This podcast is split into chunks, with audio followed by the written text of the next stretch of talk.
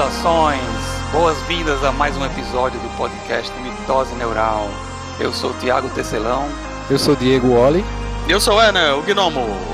E hoje nós temos uma convidada. Olá! Olá! Oi! é, ela é que tá todo mundo lagado, eu acho. é assim mesmo.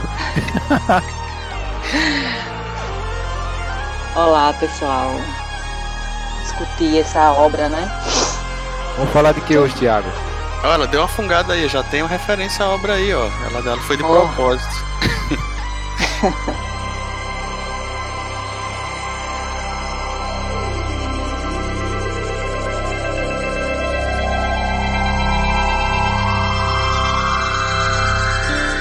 A obra-prima de Clarice Lispector, pela primeira vez é levada ao cinema com brilhantismo e fidelidade. O filme de estreia de Suzana Amaral com um grande elenco. Fernanda Montenegro.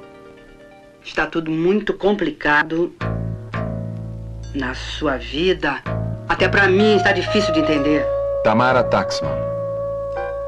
O que, que aconteceu, mulher? Você é muito desbotada, Macabeia. Precisa comer comida. Pra criar peitinho, bundinha. Veja eu. Fui criada na carne.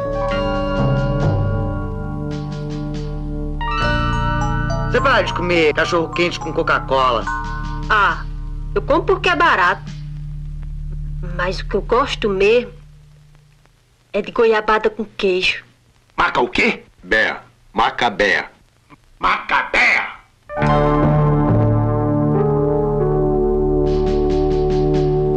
e a grande atriz revelação do ano, Marcélia Cartacho.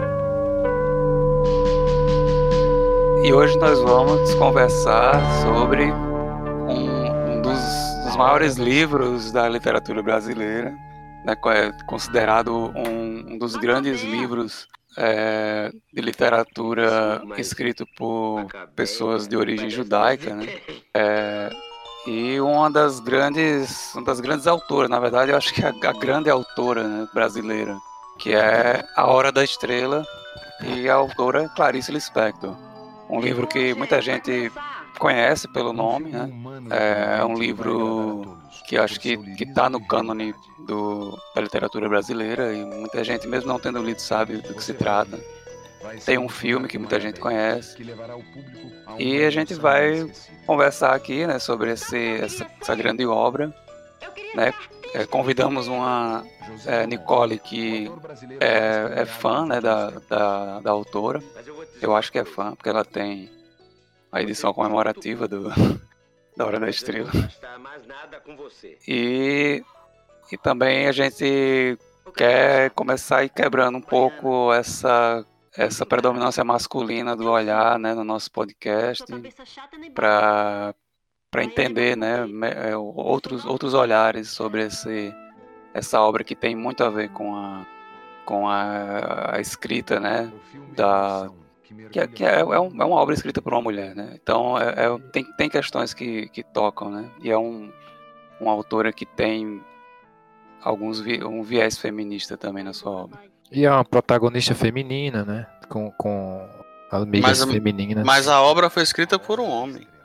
Sim, né? É assim, o narrador, né? Você fala. É, ele, ele disse que ele tá, ele tá contando, inventando a história, né? Sim, sim. Mas é mentira dele. Não perca este grande filme. O romance narra as desventuras de Macabea, uma moça sonhadora e ingênua, recém-chegada do Nordeste ao Rio de Janeiro, às voltas com valores e culturas diferentes. Macabéia leva uma vida simples e sem grandes emoções. Começa a namorar Olímpico de Jesus, que não vê nela chances de ascensão social de qualquer tipo. Assim sendo, abandona para, abandona para ficar com Glória, colega de trabalho de Macabéia, cujo pai era açougueiro, o que sugeria ao ambicioso nordestino a possibilidade de melhora financeira. Sentindo dores constantes, Macabea vai ao médico e recebe um diagnóstico de princípio de tuberculose, mas não conta a ninguém. Glória percebe a tristeza da colega e a aconselha a buscar consolo numa cartomante. Madame Carlota prevê um futuro feliz no qual ela conheceria um estrangeiro, homem louro com quem se casaria. De certa forma, é o que acontece. Ao sair da casa de cartomante, Macabé é atropelada por uma Mercedes amarela guiada por um homem louro e cai no asfalto, onde morre. É uma tragédia, né? Vocês. O que, é que vocês dizem? É, é, esse filme é muito depressivo. É um drama É. pesado. É um drama pesado. É, é uma, vocês diriam que é uma tragédia no sentido ah, platônico? Aquela, aquela da, da jornada do herói com uma- um sacrifício final ou, ou só é viagem minha isso aí? Eu não Tudo. identifiquei como, como a, a, a jornada do herói, como a gente tá acostumado a debater, né? Eu não li o Aham. livro da jornada do herói, né? O Herói de Mil Faces, né? Sim. Eu não li o Herói de Mil Faces, mas pelo que a gente tá. Pelo que eu fui ensinado, né? Principalmente pelo, por você, Wally, eu não identifiquei os, os elementos básicos de, da jornada. É, também não. É, é talvez porque seja uma, uma- um texto moderno, né? E ela, ela faça muita, muita. É uma crítica também. Tem muitas críticas sobre a, a- o romance, né? O É um romance livro muito- romântico. É um livro muito irônico, né? E- Isso, e- exatamente. E, o aspecto da metalinguagem dele, né? Porque até uma coisa para se falar, assim, antes de, de passar, né, para outros. É, é- é engraçado que essa, essa sinopse que está na Wikipédia, ela não fala exatamente do que é o livro. Ela Sim. fala de uma, de uma das histórias que estão ali, porque são duas histórias, né? É, o, o li- o livro ele começa com um narrador que é um escritor que está tentando escrever uma obra, e aí essa história que foi lida, né, da, da Macabé, é a história que ele escreve. Mas Isso. o tempo todo ele está inserido esse autor fictício, né, que é que na verdade é Clarice Lispector, como ela deixa lá nos, nos parênteses, ela, ela construindo essa narrativa. E aí isso, isso é, faz parte fundamental, né, da, da, da obra. Mas a, a história da Macabé, só para concordar com o Diego, eu acho que tem a ver com tragédia. Sim, É, não, não, é. não, não exatamente com a jornada do herói.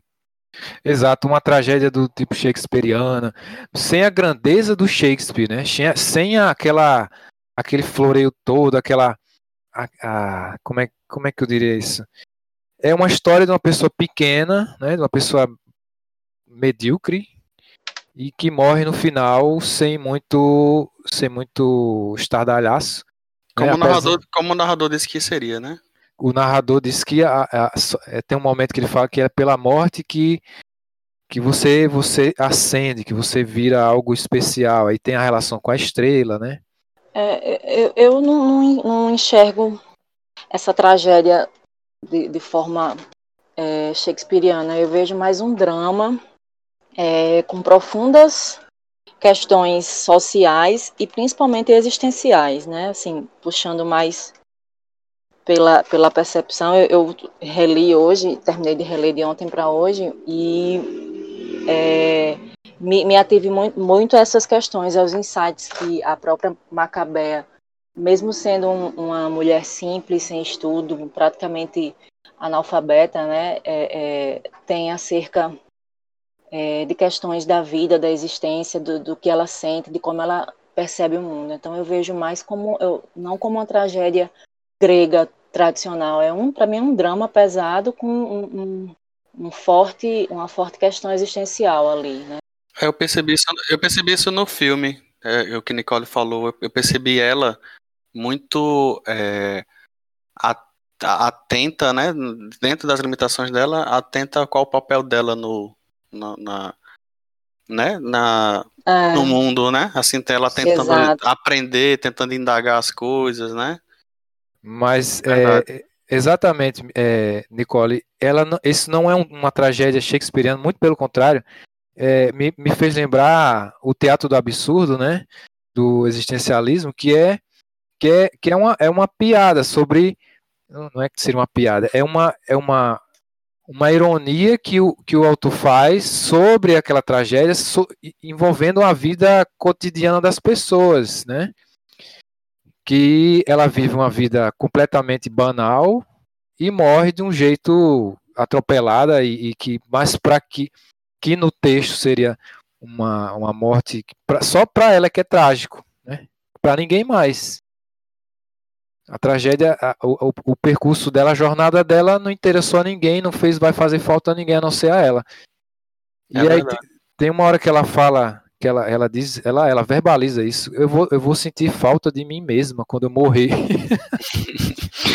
É, tem muitas partes que são engraçadas, mas aproveitando esse gancho, porque eu tenho outras coisas que eu quero falar que eu achei engraçado, mas tem esse, esse levando, pegando um gancho que vocês estão dizendo, né? É como se a pessoa que teve a vida que Macabea teve vivesse atrofiada, entendeu? Ela tinha alto potencial, mas a vida não, não deu a ela os elementos nos momentos em que ela precisava, e ela se tornou uma pessoa meio atrofiada, mas ela tinha um potencial muito grande. Eu consigo identificar assim, o filme, no filme, quando eu vi o filme e vi a entrevista de Clarice Lispector, eu lembrei muito de, de Clarice Lispector na Macabea. Sim, sim.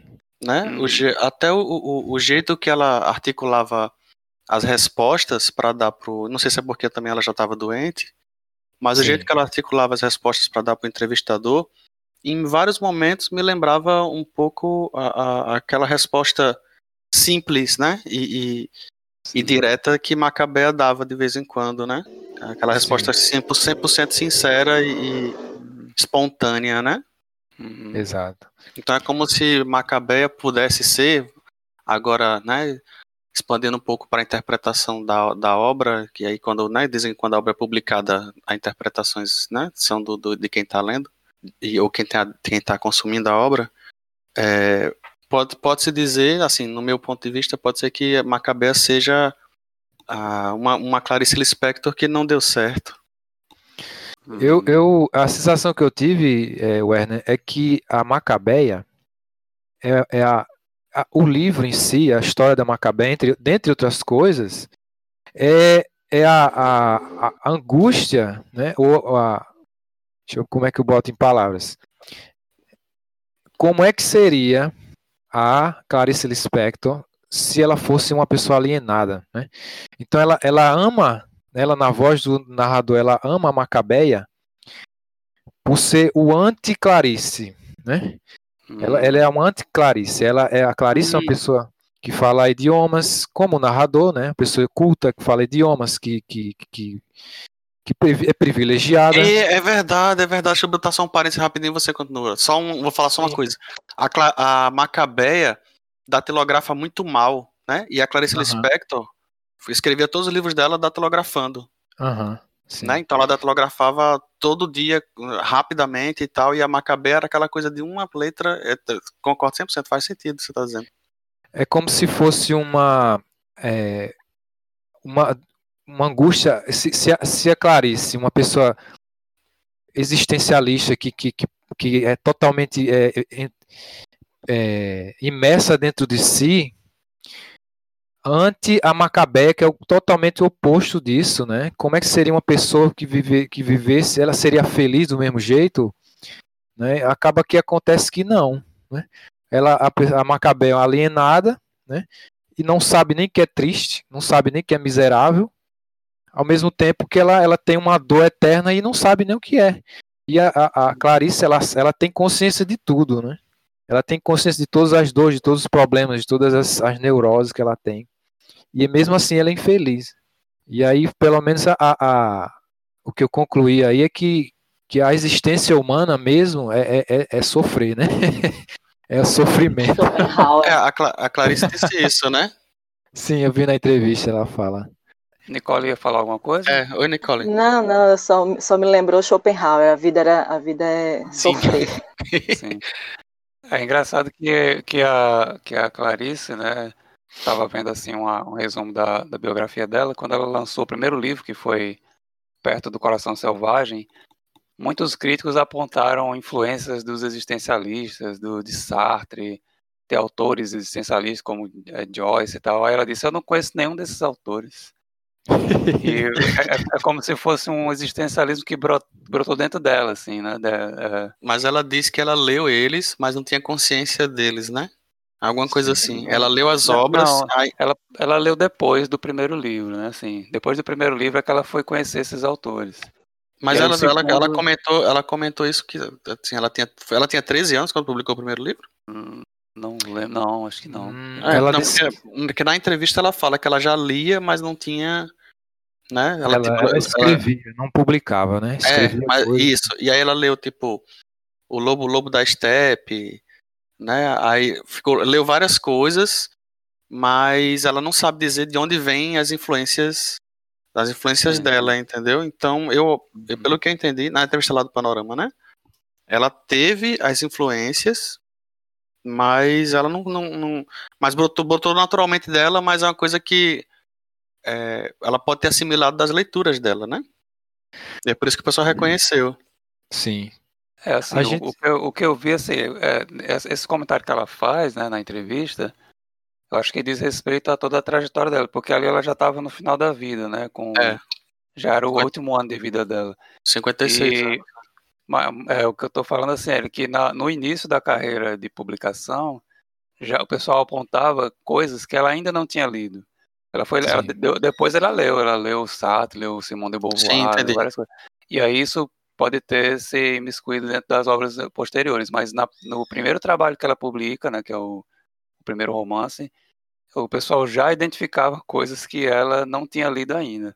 Mas é porque também tem outra coisa que na época os autores na época é, de certa forma já eram influenciados por isso, então estava no pensamento assim, né, da mas é, mas- mas é interessante ver como, como essa, essa força da, da escrita dela, né, que é uma coisa muito dela, assim, do, do- da personalidade dela, talvez. É, mas assim, pra quem tem o martelo, tudo é prego, né? Então o cara queria, ele queria ver aquilo na obra, então ele lia já com aquele, com aquele viés. Aí mesmo que não fosse exatamente o que ela estivesse querendo dizer, ele ia achar. A gente podia puxar isso aí pra falar do Rodrigo. Então, an- antes disso, eu queria, já que a gente está falando da Clarice, né, vamos fazer um rápido, uma rápida biografia dela, só para a gente, o pessoal entender quem é ela, né? Sim, sim. A gente Então todo mundo conhece, qual- todo, todo mundo não vê as frases, né? O quadrado, o quadrado, quadrado dos Os memes estão catetos, aí. o quadrado dos É. catetos é igual, né? Ao quadrado da hipotenusa, Clarice Lispector. Caramba, é da Clarice, eu não sabia, bicho. É, cara. É, Poxa. quem com ferro fere, com ferro será ferido. ser ferido. Foi isso que ela Ah. escreveu essa frase aí em 1512. pô. Foi Ca- sim. Caramba, é mesmo, bicho. Tu tá, tu tá me zoando, né? Bom, vamos falar um pouquinho aqui, né? Clarice Lispector nasceu na Ucrânia. né? Ela, ela nasceu com outro nome, né? Um nome russo, que é... Eu não sei se é pronunciado exatamente assim, mas tô lendo mais ou menos o que eu acho que é aqui, que é... Zangief. Ra- Ra- Verônica. é, é, de- de- Dimitra. Victor. É, Era Dimitra o nome dela? é, Nikita. Não, Nikita. brinca- brincadeira, não. Era Raya Pinkassovna Lispector. Que ela, é- ela, ela, é, o nome dela é em russo, né? Mas ela é uma família judia e a família, né, que nasce na Ucrânia, no, ela nasceu em 1920. Então, assim, foi em época é, da Primeira Segunda Guerra? né? Segunda, não? Primeira, não? A segunda não é Pós-primeira. 1940, não? Sim, foi a primeira. Pós-primeira. Então, foi, Mas tu não sabe que foi a mesma guerra, pronto, tu foi a mesma guerra. foi a, a guerra humana, É. é sempre a mesma guerra. Bom, é, é Não, mas, mas, dela- mas dizem que a Segunda Guerra é, é a primeira guerra, é a continuação da Primeira Guerra, é a mesma guerra, né? sim, Tem tipo um consenso entre os historiadores, não é isso? Não sei se tem esse consenso, mas, É, não sei se é um consenso, mas tem essa história aí. mas pelo menos é o que o Werner está dizendo. É, Você eu estou dizendo. por essa sua A frase. Segunda Guerra foi a continuação da primeira, Clarice Lispector.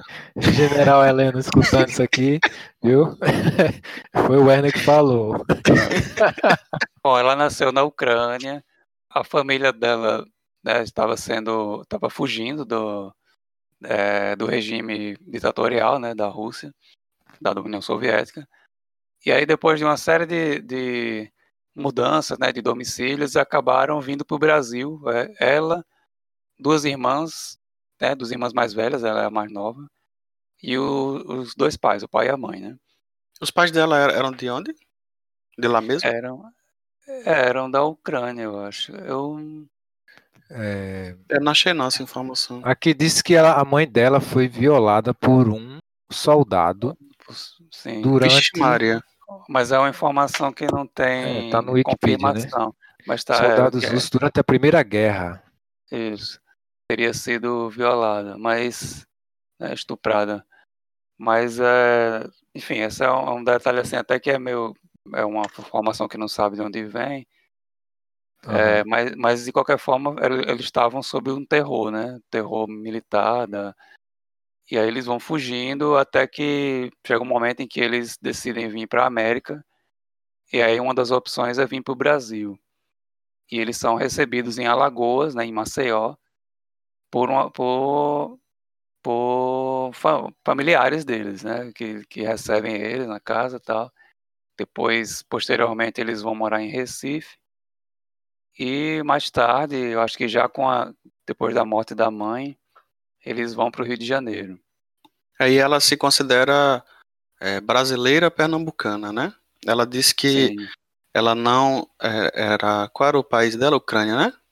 Ela, Ucrânia. ela disse que nunca pisou naquele país, apesar de ter passado dois anos lá. Ela diz isso, né, de forma poética, porque ela era Aque- uma criança de braço, de colo, então ela não É, realmente botou assim, os na- pés naquela terra eu literalmente nunca pisei, fui carregada no colo. É. Tem aqui a frase.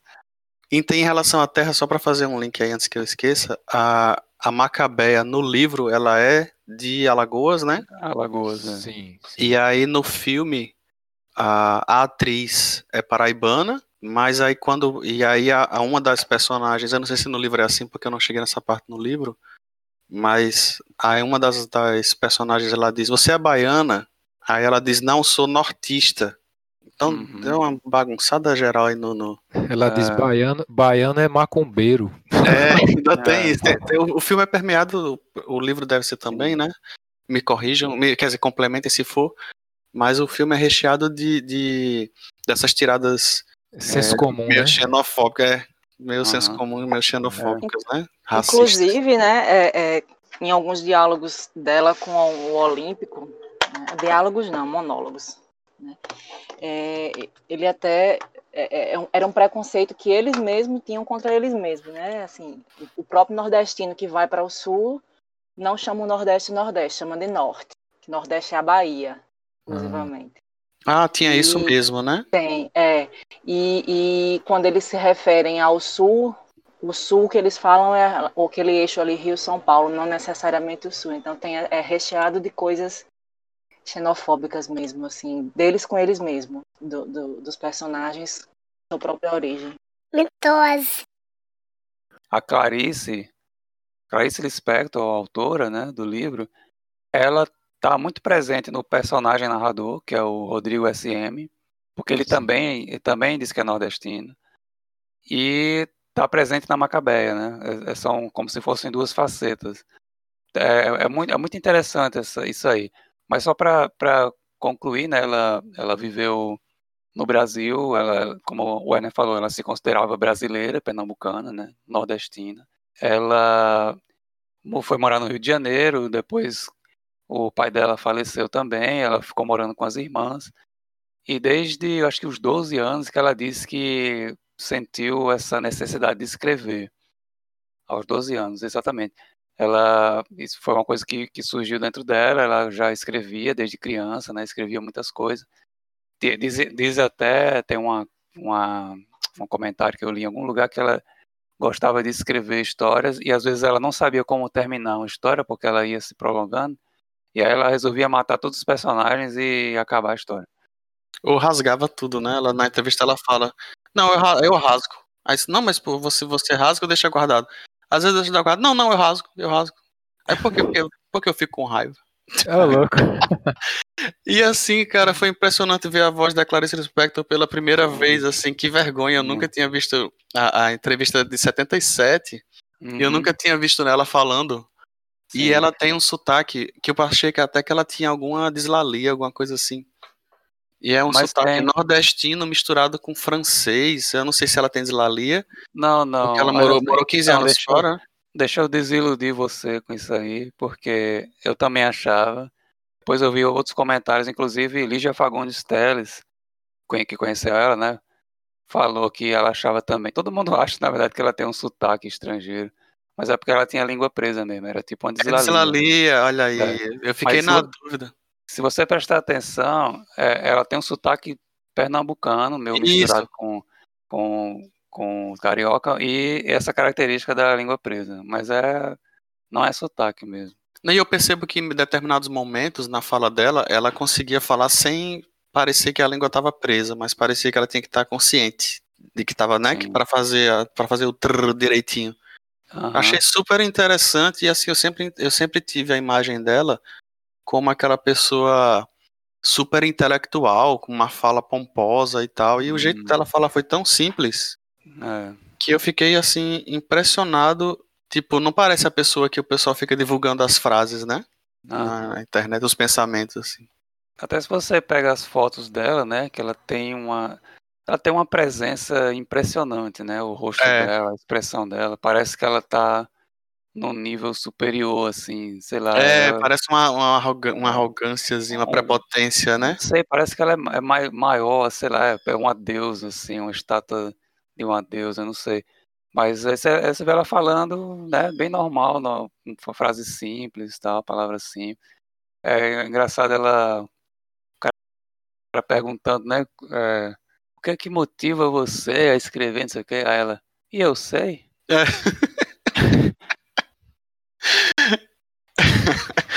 É Aí bom. assim, você, você percebe que ela é realmente, tipo, uma pessoa muito simples, né? E uma coisa que, eu, que é sempre bom a gente lembrar, a gente que é nordestino, né? Já que a gente leva tanta porrada, é, o que seria do Brasil sem o Nordeste, né, cara? Você vê como, como Ah. a influência é, é massiva no resto do país. Se você tirar Uhum. o Nordeste, você tira toda, toda a história é, de base do, do país inteiro. Não sobra praticamente nada. É, exatamente. Bom, e, e aí só para concluir, né, ela, ela depois é, se casa com um cara que se torna diplomata, ela mora em outros países, né, mora na Itália, acho que ela mora na França também. E, mas depois ela, por, por questões pessoais mesmo, e porque ela não aguentava mais ficar viajando e nem ficar dependendo, né, dessa desse marido, e de- depois já de ter dois filhos, ela decide se separar e volta para o Brasil, né? Que é a terra dela, terra que ela considerava dela mesma. E a- a- as publicações dela, né, começam é, desde cedo, né? Porque ela publicava contos, né, em jornais, em revistas, tal. E aí, em, deixa eu lembrar aqui qual foi o ano que ela publicou Perto do Coração Selvagem. É, enfim, ela, ela publicou co- em 43, Perto do Coração Selvagem, e aí foi publicando vários romances, né? É, novela, a, a novela que ela publicou, que é um dos livros mais conhecidos, que é esse que a gente está falando, que é A Hora da Estrela, foi o último livro que ela publicou em vida. E dizem É. que foi, foi a obra. Não, ela, ah, ela é a pessoa, a judia mais importante, né? Depois de Kafka. Depois de Kafka. É, tem um livro póstumo, que é Um Sopro de Vida, que foi publicado em 78, um ano depois da morte dela. E tem vários livros de contos, né? Ela também é, se notabilizou por, por ter feito várias traduções, fez tradução de Borges, né, Borges, para os brasileiros, fez tradução de Edgar Allan Poe, fez é, Jack London. Inclusive, uma coisa que me surpreendeu, que eu lembro que eu estava na livraria e Tava olhando assim a, a entrevista com o vampiro, quando eu abri tinha lá tradução Clarice Lispector. Vixe. E bem, bem ela- Edgar, Edgar Allan Poe é suspense, é? Edgar É. Allan Poe é terror, suspense. É terror e suspense, É. né? Vixe, não, não, não parece com ela, não. É, mas ela, enfim, ela tem essas, essas várias experi- experiência bem longa com tradução Sim. e é, é, em contrapartida ela foi traduzida, né? Assim, até hoje você tem mais de 200 traduções pelo mundo da- das obras dela, É, em várias, em, em mais de 10 idiomas, muitas traduções em inglês, em espanhol, é, em francês. Então ela é uma autora que não ficou restrita, né? Só ao âmbito do cânone brasileiro, assim, to- to- o mundo de maneira geral conhece ela e aprecia a obra dela, bem legal. O, o, o principal biógrafo dela é um americano, né, que é o Benjamin Moser. Hum, Então ele é, é uma, uma obra reconhecida internacionalmente, assim. deve ser por isso que a Wikipedia tem um texto melhor que a Wikipédia sobre ela. Pode ser. Oi? Caraca, chega, chega acordei agora. Mas é, cara. Pelo menos foi a minha, a minha impressão, né? Eu olhei rapidamente assim, mas tinha coisa que eu procurei na, na Wikipédia, não achei, aí eu abri em inglês, aí tinha lá. Aí só para concluir, né, pra gente falar sobre começar a falar sobre a Hora da Estrela, né? É, essa entrevista que o Werner falou, né, foi a, a única entrevista que ela concedeu para televisão, ou seja, é, é, o único registro realmente é, audiovisual que a gente encontra dela, assim. Se tiver outro, é muito obscuro, mas esse é o mais, é bem, mais conhecido. E ela deu essa entrevista em 77, no início de 77, e publicou Hora da Estrela ainda em 77 e faleceu em novembro, não, em dezembro de 77. Um ano, um dia antes de completar 58 anos. 57. 57, Acho, né? É, 57. Isso. É interessante que ela fala na entrevista qual foi a, a influência dela para escrever A Hora da Estrela, né? Ela disse que foi numa feira São Paulo ou Rio de Janeiro?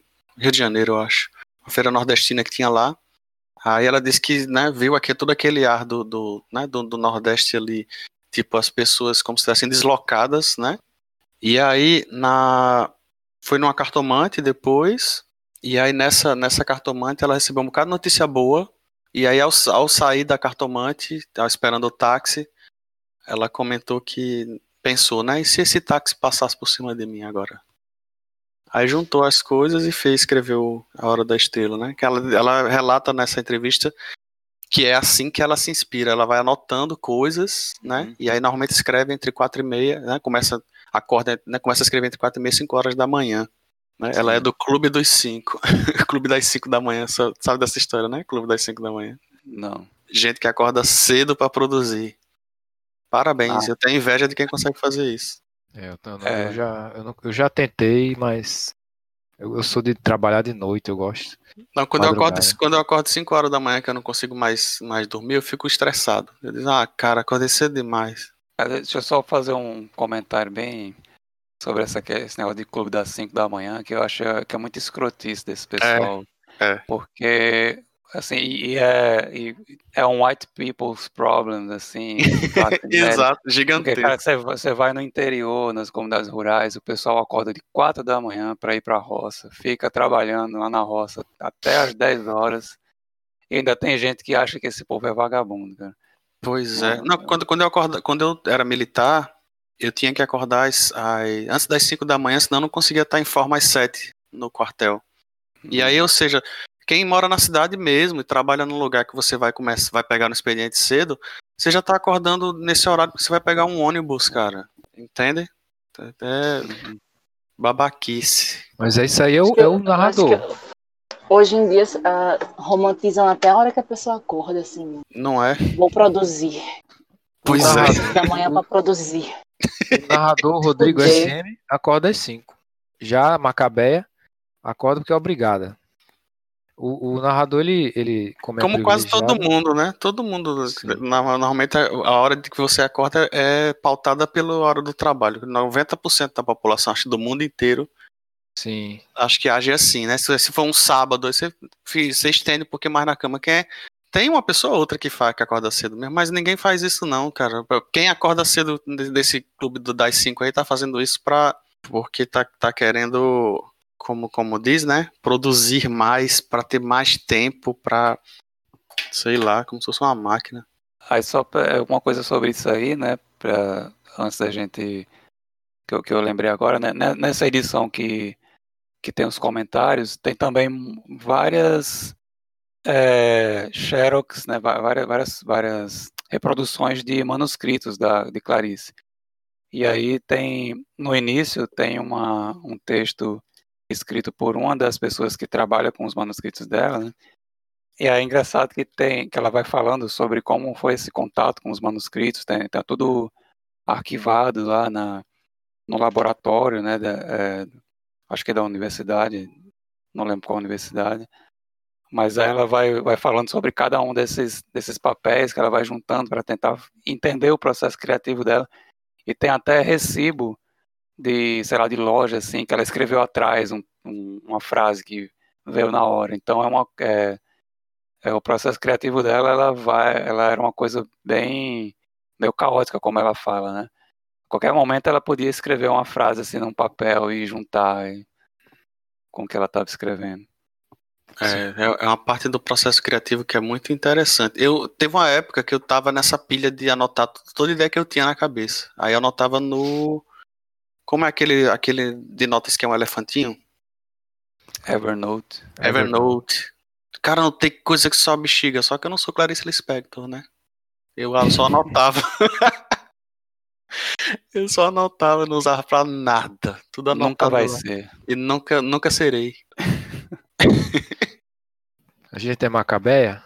A gente é Macabeia, que a gente tá mais pra Macabeia, cara. Vamos, vamos aceitar. Mais pra Macabeia. Eu acho. É, o narrador, é, como pela importância dele, porque ele que escreve, né? Sem ele a história não, não tinha nem a história. E por, pela, por, porque Clarice escolheu ser esse distanciamento dela em não ela não se assumir como narrador da história, e sim o, o Rodrigo, né? Ela criar uma pessoa para fazer. Isso aí é interessante. Eu queria saber até por que ela escolheu esse nome. Porque assim, é uma mulher que escreveu um livro Sim. que é, que é, que é escrito por um cara que está falando sobre uma mulher que, segundo o que eu entendi, ele, ele está inventando a história. Segundo ela, segundo ah, no, aqui no, no livro, ela fala assim. é, eu, ah, peraí. Ele não, ela, ela preferiu botar o Rodrigo. Ela faz uma, uma espécie de crítica aí, porque ela diz se fosse uma mulher escrevendo sobre a Macabeia, eh, ela fala que é para evitar coisas piegas, né? E, e lacrimejar piegas. Ela fala assim, também eu não faço a menor falta e até o que escrevo outro escreveria. Um outro escritor, sim, mas teria que ser um homem, porque escritora mulher pode lacrimejar piegas. Mas isso aí é o, é o narrador já dizendo, né? Não é a opinião dela. É, é o narrador. É, É um, eu entendo como É o eu lírico. dela, né? É, Sim, é, é o eu lírico. É o eu lírico dela dizendo isso. É o, ca o cara É, é meio, meio preconceituoso e tá jorrando o preconceito dele. E aí tem a metalinguagem, porque eh, me corrijam assim se eu tiver errado, mas o cara é como se ele estivesse criando essa história, Exato. não é? E aí ele tá criando essa história e ele é um cara com esse perfilzinho assim, meio. é, sei lá, meio, meio preconceituoso com algumas coisas, né?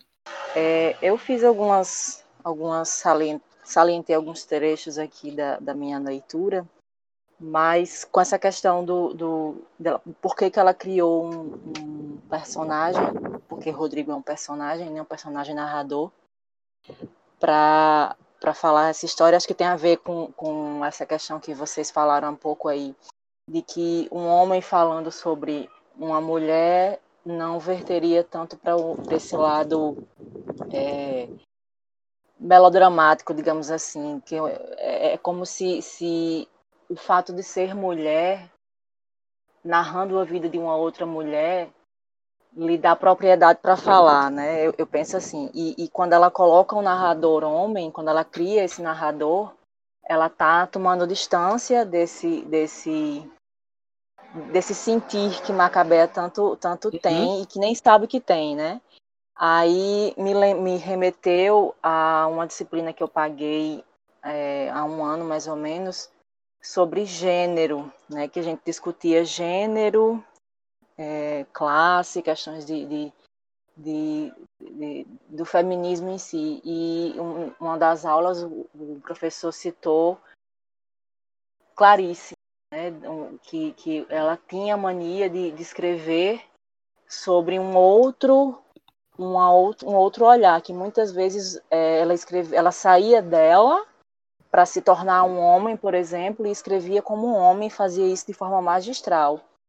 É, assim como Virginia Woolf também, é, ele, ele, ele citou o Orlando, que é um texto de, de que é um Sim. personagem que ele não tem gênero, né? Uma hora ele é mulher, ele é homem, ele vai transitando no tempo e no espaço. Então, o que eu- o que eu quero, a, a ligação que eu quero fazer, não sei se estou sendo clara, é justamente essa, que Clarice, é, ao criar Rodrigo, ela talvez tenha se apartado daquilo ali e tentado ser o mais objetiva possível no sentido de narrar a existência pequena de Macabeia, sabe?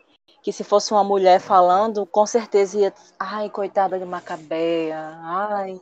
Tá entendendo? Não sei se eu fui clara. Sim, não foi, com certeza. Eu imaginei que ela estivesse fazendo isso também pra, tipo, como é um personagem que, ela, que o cara tá criando, né? Uma mulher criar um personagem desse tão miserável poderia gerar, tipo, nas, nas outras mulheres, como assim uma mulher fez uma coisa dessa? Mas o cara assume uhum. toda a responsabilidade também, né? É, e, e aí esse, esse exercício, e aí a, a gente vai relatar o que, o que o pessoal estava comentando no, no grupo, né? Que é, se perde um pouquinho da graça da história, né? Porque não, não, tem, um, não tem um narrador. Uma parte do brilhantismo do livro, que foi ressaltado agora por Nicole também, se perde, né? É, o filme ele, ele parece, sem o narrador, ele parece a história de alguém contando sobre dois, dois nordestinos, é, Jeca, Jeca é. uma, uma visão su, sulista de dois nordestinos completamente perdidos na vida, né? Parece só a visão, uma visão xenofóbica de nordestino, né? Eu, é verdade. É verdade. Então, ele, ele tira, ele tira a, porque o início do livro, né? o narrador ele, ele passa 40 páginas tentando entrar na história. O uhum. narrador, ele. Ele está anunciando que ele vai escrever, mas ele não sabe o que ele vai escrever ainda, né? Exato, ele quase não começa. ele quase é. não começa. Ele tem uma, uma noção, porque ele viu a mulher na, na rua, né? Ele vai criar uma história sobre ela e ele sabe. Mas é uma história tão, tão pífia, né? Uma história que. tão assim, de uma vida tão medíocre que ele faz essa introdução é que é como se fosse um prefácio, né? De 40 páginas, é, falando dele mesmo, falando da, da, da, da Macabeia, e ele vai entrando aos poucos na Macabeia e vai falando sobre a escritura, né, sobre a própria forma de escrever que ele vai fazer, que ele vai usar, né, que é, é assim, ele vai ele vai ele, ele passa muito tempo para entrar na história porque a história em si é, é, bem simples né os diálogos são muito simples as coisas são simples mas é. ele, ele, ele, ele, faz uma descrição psicológica da Macabé muito muito muito forte né uhum. E é um, é um livro assim que ele é ele é uma novela né ou seja ele é bem menor do que um romance né é, não, não é tão pequeno quanto um conto mas se você pegar só a história da Macabé, é praticamente a metade do livro, assim. Metade do livro é o Rodrigo falando dele, do processo dele. Aliás, ele fala muito sobre ele também, né? Ele fala, ele quer falar mais. Ele até diz que o, o livro, é, tipo, vai ter sempre ele, ele. Ele, ele enfatiza muito que tem ele é. ali, né? É, tem, tá sempre presente. Se você pegar tem até só uma a história hora que da... ele para, tem uma, desculpa cortar. Tem Não, um momento da, da narrativa em que ele simplesmente para e diz: Vou passar três dias sem fazer nada. É. Aí corta, aí depois ele volta. É. Voltei. É muito interessante. E, e, assim, se, se pegasse só a história dele, falando do, do, que ele vai escrever, e só a história da Macabeia, daria para separar em dois contos, né? Porque são uhum. dois, duas histórias paralelas, mais ou menos. Mas é, mas é bem interessante, assim, essa, esse aspecto de metalinguagem do livro, né, que eu acho que é o, uma, uma, uma das coisas fortes desse livro. É, você tem ali um, um, no início, né, é, é bem legal, assim, dedicatória do autor, aí entre parênteses, na verdade, Clarice Lispector. Só, e, e, e assim, ela bota o nome dela ali, mas depois ele, ela, ele não menciona mais isso. É, é, só o Rodrigo falando, né? Aquele um personagem que ela criou que tem algumas coisas que, que remetem à própria Clarice, né? É, e ao mesmo tempo você tem o, a personagem da qual ele está falando que também remete a ela. É, é, é como, se, é como se fosse. É, tem, tem, algum momento em que, ela, que ele, ele, né, o narrador, fala. É, que está servindo de meio para trazer a vida a Macabeia. E ele é, diz que a única, a única, pessoa que, que ama a Macabeia é ele. É ele.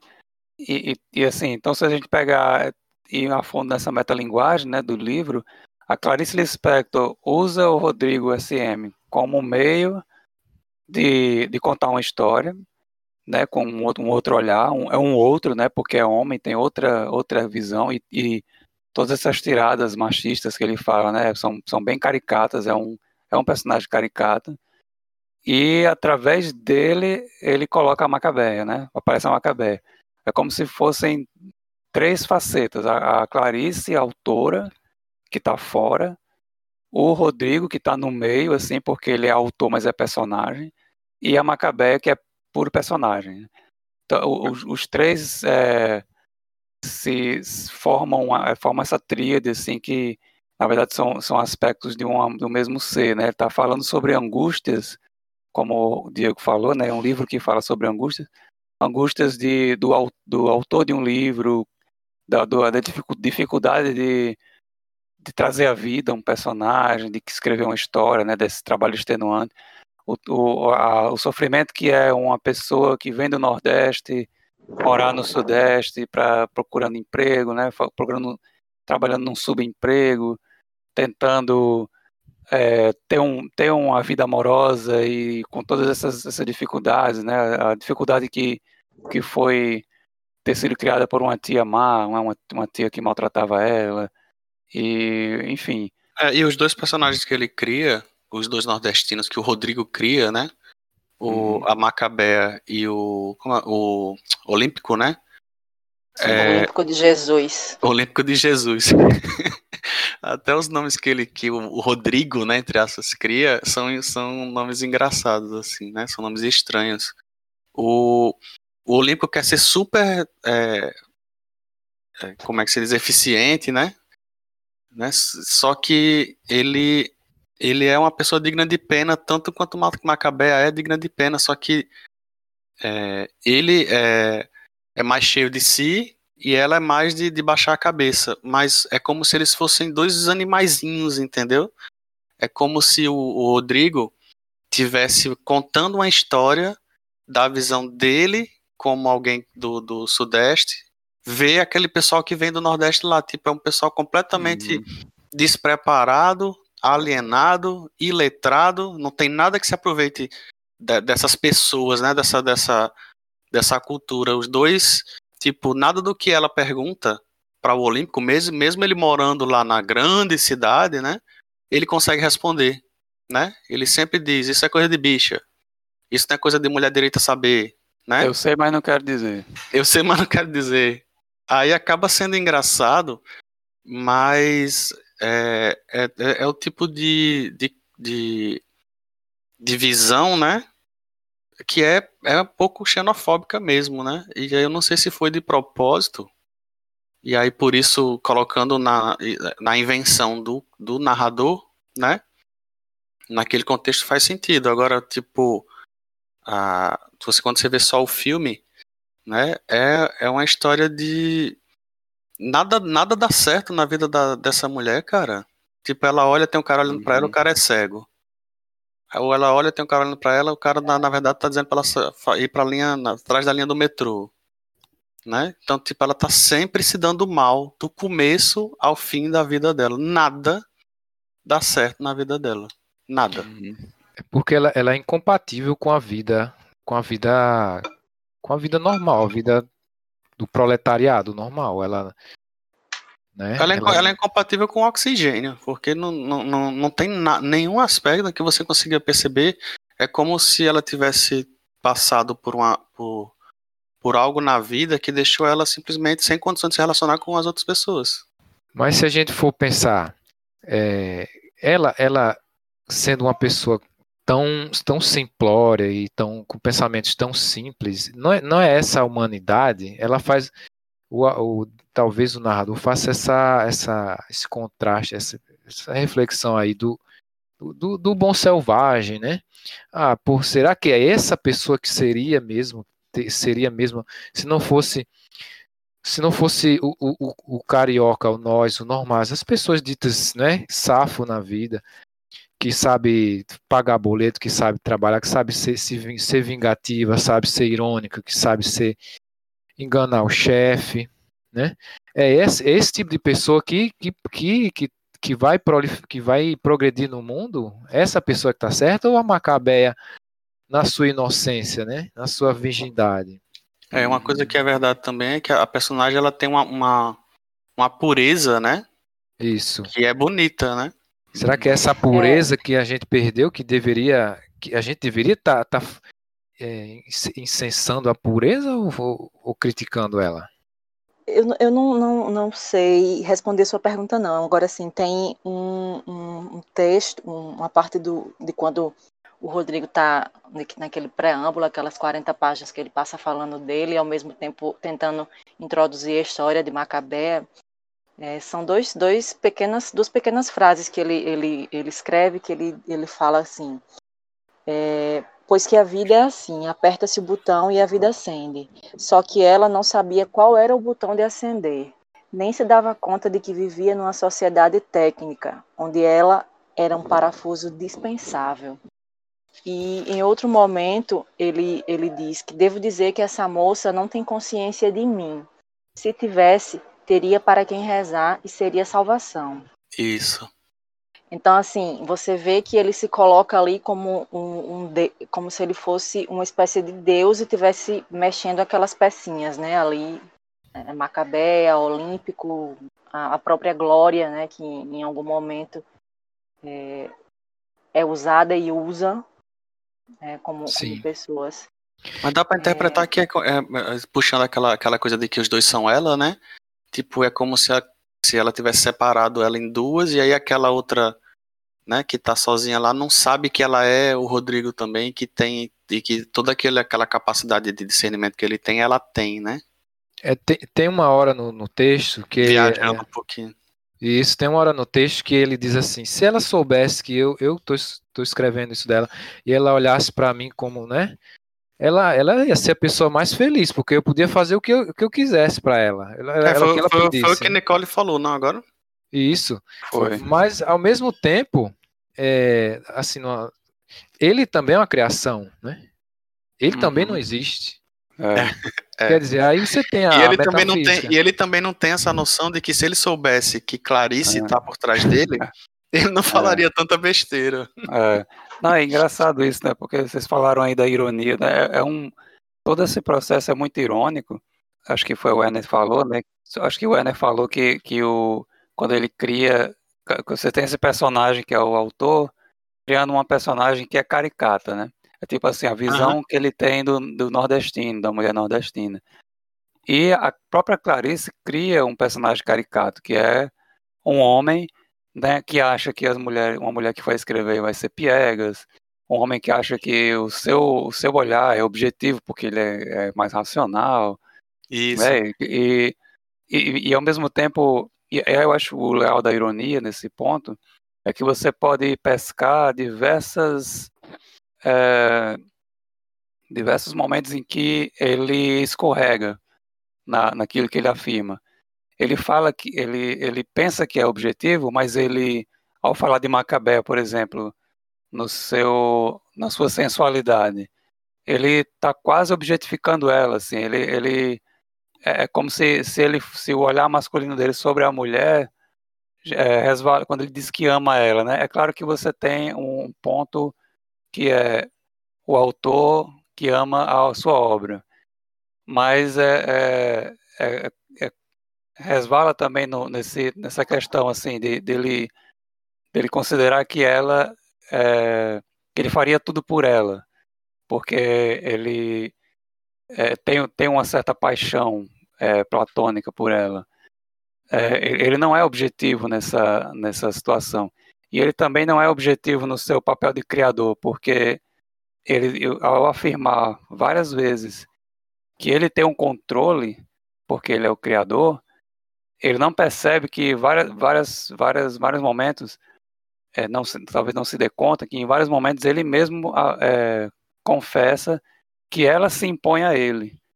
Porque é, como, é, é meio que como, quase como se ele perdesse o controle. Tem vários momentos em que parece que que a, a história vai para um, um, caminho que ele não estava esperando. A, a, é, alguém faz alguma coisa e é, é, como se os personagens começassem a ter vida própria, assim. Tem até um momento em que ele falando de Olímpico, ele começa a falar de umas coisas de Olímpico que são coisas que ele não não pensou por si mesmo. É como se o próprio Olímpico é, ganhasse vida, né? E eu acho que os personagens vão ganhando vida. O, o narrador, ele, eu sinto que ele tem uma certa inveja dela, né? Porque por causa dessa ignorância que ela tem, da, da falta de noção do, do, existir, do sofrer, que ela nem sabe que sofre e tudo mais, ele tem uma, ele sente uma, ele gosta dela, mas ao mesmo tempo ele despreza ela por essa incapacidade que ela tem de, de nem saber se ela é miserável, né? E, e não, não é capaz nem de, de, de melhorar a própria vida, se ela quisesse, né? Mas ao mesmo tempo, quando, quando passa a história, ela passa a se questionar né? Ela uhum. se questiona, os questionamentos dela são, são, são super válidos, né? Enquanto que o, o Olímpico lá, ele não se questiona. Os dois são ignorantes de formas diferentes, né? Ela é uhum. ignorante porque não sabe, e ele também é ignorante, mas ele é aquela ignorância ativa, né? Ele é, ele é o ignorante no sentido, esse cara é ignorante, né? No, no sentido mais próprio da palavra, da palavra é, da grosseria. Tipo, ele ignora o que você está dizendo, né? ele não sabe sobre o que você está dizendo. E aí, eu, e aí a expressão que eu estou querendo dizer é o seguinte: a expressão ignorante, né? Não é só, não passa a não ser só a pessoa que ignora um assunto, porque isso é passivo. Ele é ignorante de forma ativa. Por ignorar um determinado assunto, ele se aborrece. É a soberba do ignorante, né? De, é. Você... Não é assim porque é assim, né? É... Cultura é cultura. o que é cultura? Cultura é cultura. eu, eu não sei nem se, se eu chamaria Macabea de ignorante, ignorante, assim. Ela, ela, eu acho que ela tem, ela sabe muito mais do que ela nem sabe, entendeu? Assim, ela, uhum. ela sabe muita coisa, ela sente muita coisa. Isso, ela sente, é verdade. Do, e, e que ela não sabe dar nomes porque falta ela conhecimento. Eu acho que o que é, tal, se Macabéia é. tivesse conhecimento, ela era Clarice. uma filósofa. Clarice. é. uhum. Macabéia com conhecimento, ela seria uma mulher fantástica, transcendente.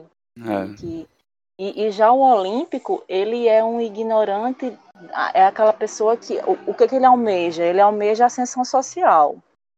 E, e quando ele olha para Macabéia, que ele que já indo um pouquinho mais para frente do texto. Ele quer botar dentro de olha... ouro.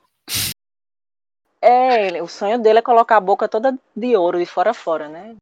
Arrancar todos os dentes e colocar ouro. Então, assim, é, é eu vejo ali uma pessoa que ela, ela tá no, no, no meio, ela quer estar tá sempre no meio da sociedade, não interessa para ela é, o, que se, o que a pessoa sente ou deixa de sentir. A, a, no, uma, uma, coisa, uma cena que se mostra muito no filme e que no livro é mais sutil, o momento que ele leva o, o fora do, da glória, ele volta para Macabea e, e Macabea não volta porque Macabea não está mais ali, né? Sim. Então, assim, é, é, ele, ele é uma pessoa que ele não, não, se, não se, se furta a usar para ascender socialmente. E no livro ele fala, quando ele diz, quando o, o, o Rodrigo vai falar sobre Olímpico, ele diz claramente, né, que ele é uma pessoa que ele, ele o, o objetivo de vida dele é, é, é, sumir de vida, subir de vida. É virar deputado. Virar... Né? É. O Olímpico, ele é. quer ficar na Matrix. E Exato. Macabea, ela quer ah. sair da Matrix. Macabea, uma, qualquer Macabea informação é mínima que ela pega, é, é ela, na ela indaga. ela ouve, ela, ela se questiona, ela fica querendo saber o que é as coisas, enquanto para o Olímpico aquilo é aquilo e pronto, sabe? Exato. São duas formas diferentes de ignorância ali. Eu acho que. que... Hum. Por isso que eu não, não, gosto, eu não, não, não gosto de chamar, de dizer que Macabeia é, é, é ignorante. Para mim, ela é uma pessoa sábia, cheia da sapiência. Sim, sim. Ela, ela não teve o privilégio né, que o ela, Rodrigo é... teve. Exato. Ela foi, ela foi uma pessoa atrofiada pela vida que ela viveu, né? É. Tem, Exatamente. Tem um, tem um trecho que o Rodrigo, o Rodrigo fala, ele fala assim, por que escrevo sobre uma jovem que nem pobreza enfeitada tem? Hum. Que é a pobreza enfeitada, eu, eu lembrei do, dos, dos, miseráveis, né? Do Vitor Hugo, aquela, sim, aquele pobre virtuoso, né? A pessoa que sabe que é pobre e tem consciência de classe, que, né? Que sabe lutar pelos seus direitos e, e sabe o, o, que é o amor, o amor verdadeiro. É. Ela nem noção disso tem a bichinha. É, tá, inclusive falando do Vitor Hugo, né, os Miseráveis, é, ele ajuda muito a, assim, a entender esse, essas obras que vêm né, na, na, mais contemporâneas, e, e, eu, eu assim, remeto até Augusto dos Anjos, que uma das coisas mais fortes em Augusto dos Anjos é o olhar que ele, que ele tem sobre as criaturas que sofrem, né? É, quando eu, eu, li recentemente Os Miseráveis e, e, vi muito de Augusto dos Anjos no, em Victor Hugo, porque é, ele, ele tem esse olhar carinhoso com, os, com as pessoas que são as, as pessoas miseráveis, né? as pessoas que, que, que estão embrutecidas pela vida, que é um termo que o próprio Victor Hugo usa, as pessoas que estão na extrema pobreza, as pessoas que. E na verdade as pessoas em geral, né? Porque todos nós sofremos na, na vida, todos nós somos, somos miseráveis em um nível ou outro. E o, o Augusto dos Anjos usa a, o termo vencido, né? Os, os vencidos, aqueles que, que, são, que são os derrotados da vida. E em Clarice, acho que tem um pouco isso. Assim, a Macabé é um, um arquétipo de uma pessoa derrotada. Só que ela não, ela nem, nem sabe disso. Assim, o, a, o Olímpico tem mais consciência disso, porque ele sabe que ele é pobre, mas, mas ele tem uma visão, como vocês falaram, né, como a Nicole falou, ele tem uma visão de futuro que é ascender. Ele olha para cima, né? Ele olha para Macabé nem pensa em futuro. É, Macabé não pensa em futuro. Na verdade, o, o olhar de Macabé, como o Rodrigo enfatiza algumas vezes, é para as coisas insignificantes. Ela procura o que é pequeno, o que é mínimo, né? Ela, ela olha para a grama. As coisas ela... pequenas. Isso. Ele, ele diz ela, isso. Ela, ela, vai... ela, ela, é um capim, ela, ela é um mato. Ela é um mato. É, eu lembrei um pouco de Amélie Poulain, né? Que valoriza, só que a Amélie Poulain tá bem mais romantizada, assim mas ela olha para as coisas, os prazeres pequenos, né? O, o prazer que é ficar ouvindo o, o pingar de água que, que marca o tempo. É, sei lá, ela procura ver a beleza de pequenas coisas. Do, ela não sabe o que falar na hora e diz, ah, eu gosto de prego e parafuso. É, e ela está morrendo, olha para a sarjeta e vê o mato, né? E, e vê a beleza daquele ser pequeno e mínimo que ela e ela acaba se identificando também porque ela é mínima ela e e é isso assim como o Diego estava falando né? Ela é esse esse, esse ser puro assim esse humano é, puro inocente sei lá talvez a gente possa pensar nela como uma criança né? Com, com a mente de criança que está sempre se questionando mas que que não vê a maldade nas coisas. Ela queria uma casa rosa com uma cacimba. Aí ela pergunta: e como é que eu compro um buraco, né? é, e, e, ela senti, e ela sentindo dores do, do psicológica, né? Sentindo, se sentindo triste e pedindo aspirina para mastigar. Porque a aspirina, quando mastigada, provocava um calor no coração dela. Ela, Nossa. ela mesma diz em algum momento. É, a, a cartomante ela tem muito a ver com, com o momento da história em que é, a, a personagem que é amiga dela, né? Aqui no filme ela chama de coleguinha, né? A minha coleguinha. A Glória. A Glória. Que nome massa, né? A é. Glória, cara. Glória. É, é tudo que ela queria ser. A, a, a é Glória, Olímpico, é. as pessoas com quem, ela, com quem ela interage, né? Aí a tem Glória, o, o amado chefe dela. Viu, Tiago? Rapidinho aqui. A Glória, ela é gordinha, a, a, a Macabé é magrela. A Glória já teve cinco abortos, já teve marido.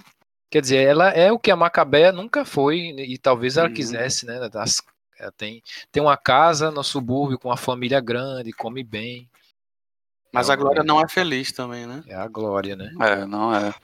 Não, e, e até mais uma ironia, assim, né? Que tem uma, uma parte do filme que eu não lembro muito bem como é no livro, se tem essa parte no livro, porque também o filme é, ela acabou acrescentando algumas coisas para poder contar melhor essa história, né? Já que não tem o Rodrigo lá.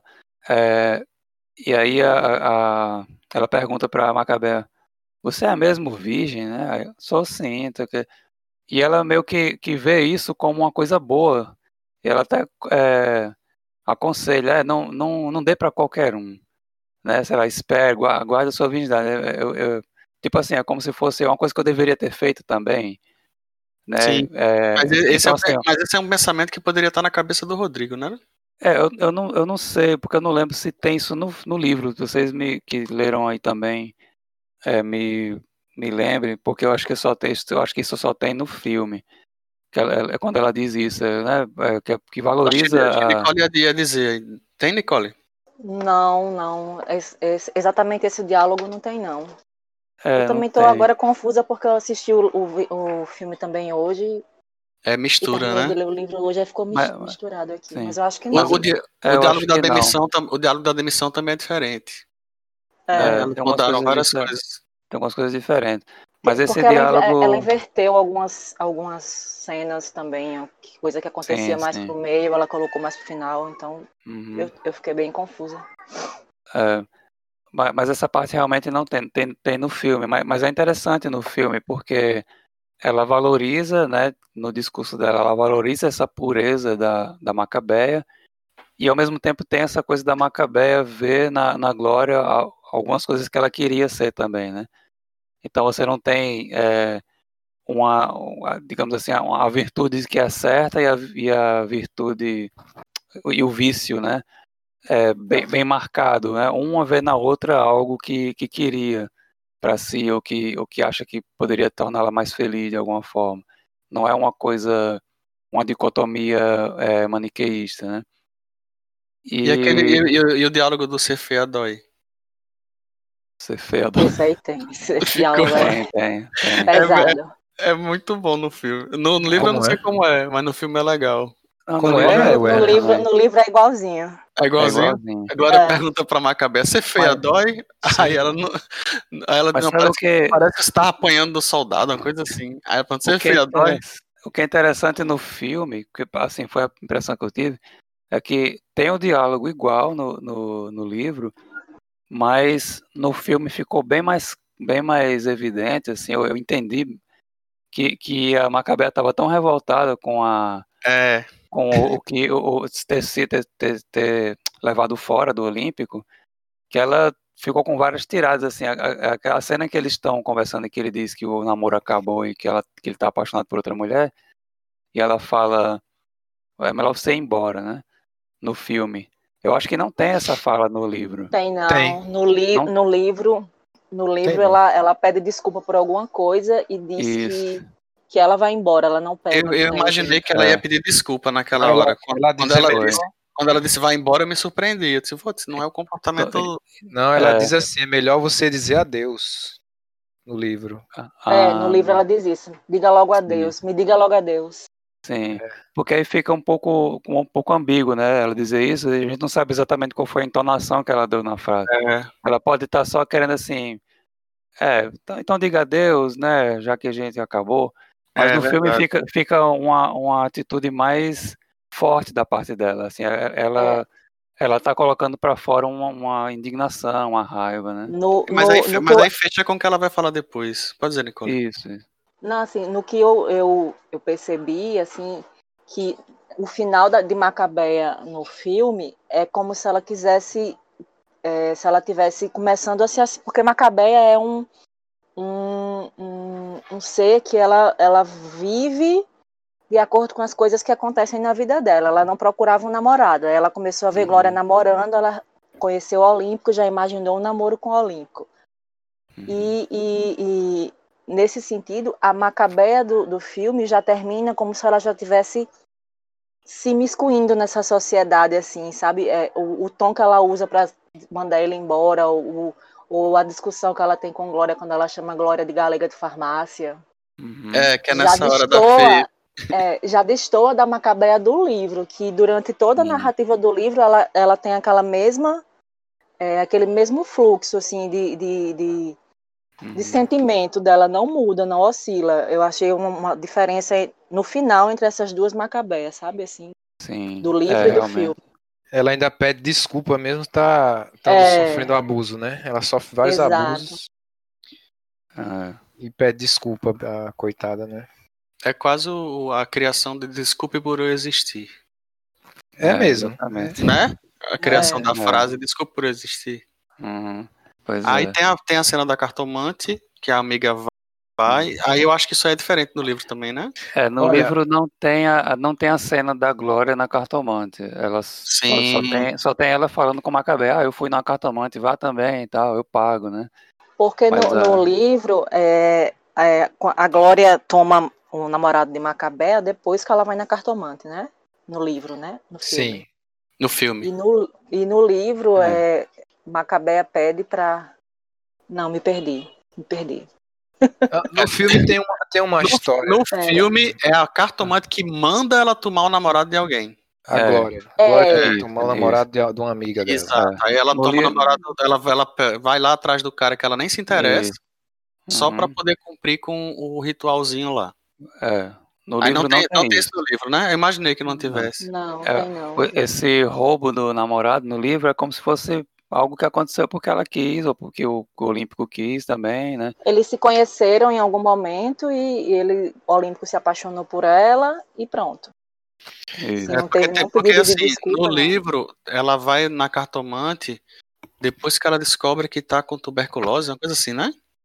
É, Ela tá com. É, Aí não Então- encaixa, não encaixa muito bem com o que tava contando na, no filme. No filme fica estranho o, o jeito que a amiga dela, Glória, né, fala com ela, é como se ela não tivesse feito nada com a outra. Sim. Eu tenho uma teoria que é assim, a, a cartomante, ela viu que a menina ia morrer.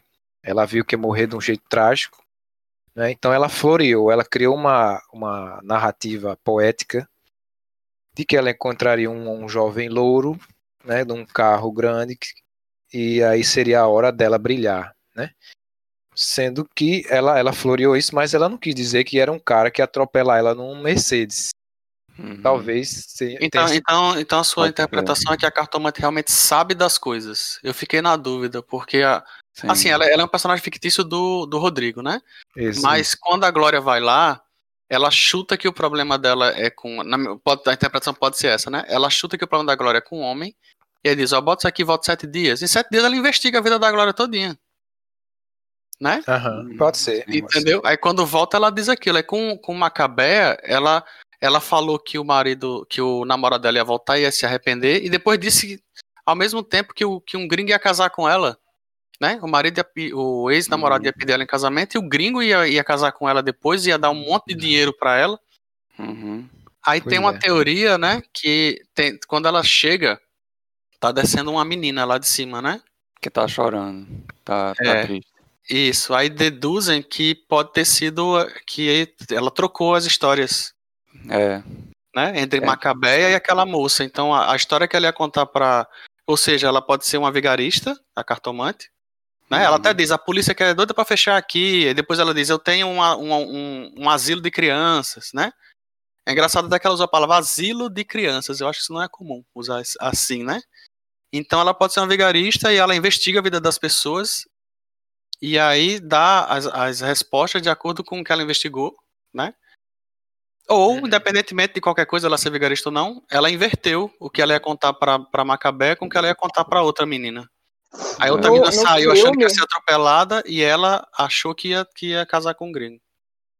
É, no filme, é, na hora que ela está conversando com Macabea, ela diz: "Vê essa menina que saiu daqui, que saiu daqui. Eu, eu contei para ela que ela vai morrer atropelada."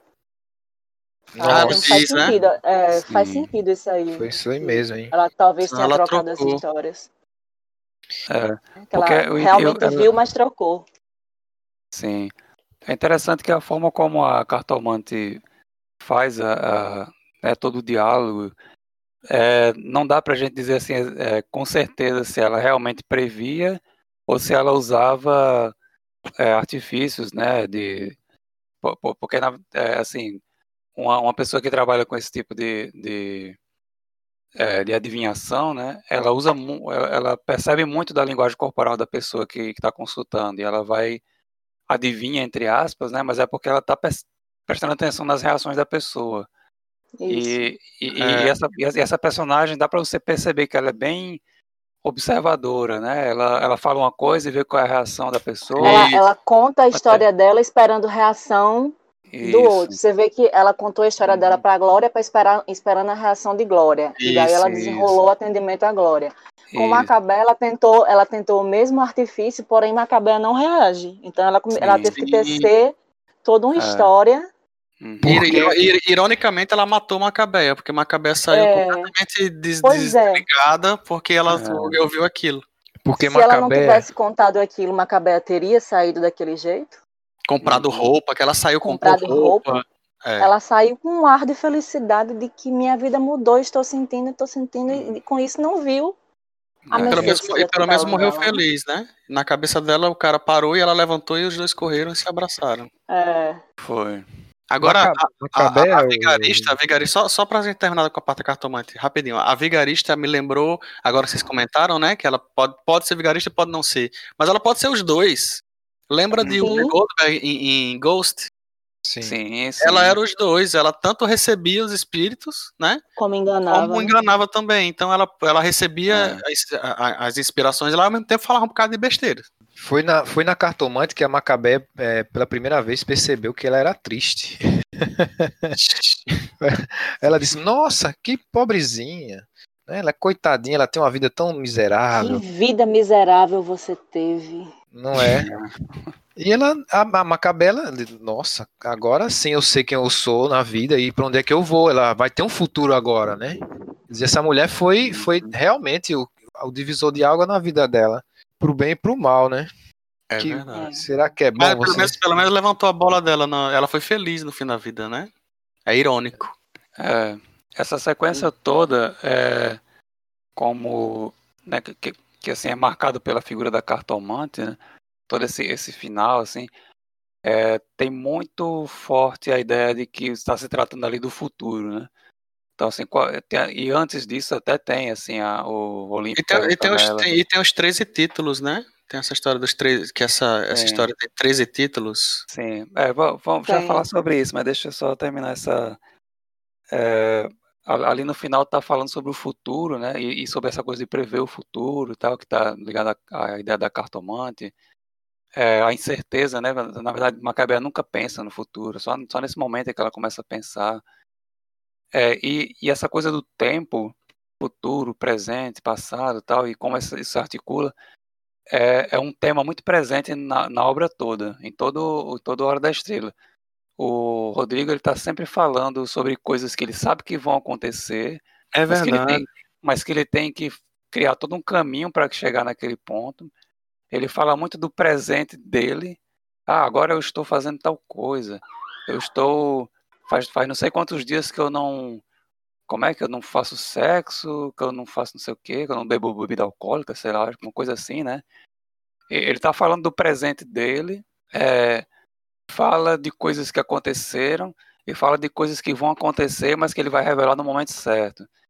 E, e essa coisa de trabalhar com o tempo é muito forte no, no, no gênero narrativo da prosa, porque é, é- é- a própria prosa ela é construída dessa forma, assim, pe- pensando no tempo.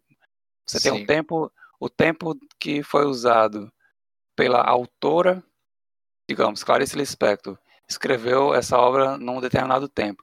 Se a gente for investigar o que, o, como ela escreveu, ela escreveu o, o final, depois escreveu o meio, depois escreveu o começo, depois escreveu uma parte que completou não sei aonde. Não, não, não, não corresponde à forma final da narrativa. Se a gente for ver como o Rodrigo também escreve, também é todo caótico, é, não, não tem uma, uma ordem. Ele fala de uma coisa que vai acontecer, depois ele volta no passado, depois ele vai para o presente. A, a história de Macabé também, e, e eu acho que é engraçado uma coisa que eu fiquei viajando assim, né, nessa ideia da estrela, a hora da estrela, né, que na, no, no texto tem a ver com esse momento do brilho, né, o, do momento em que ela, ela se torna uma estrela tal A explosão. Mas- uma explosão, né? A explosão tem a forma de uma estrela.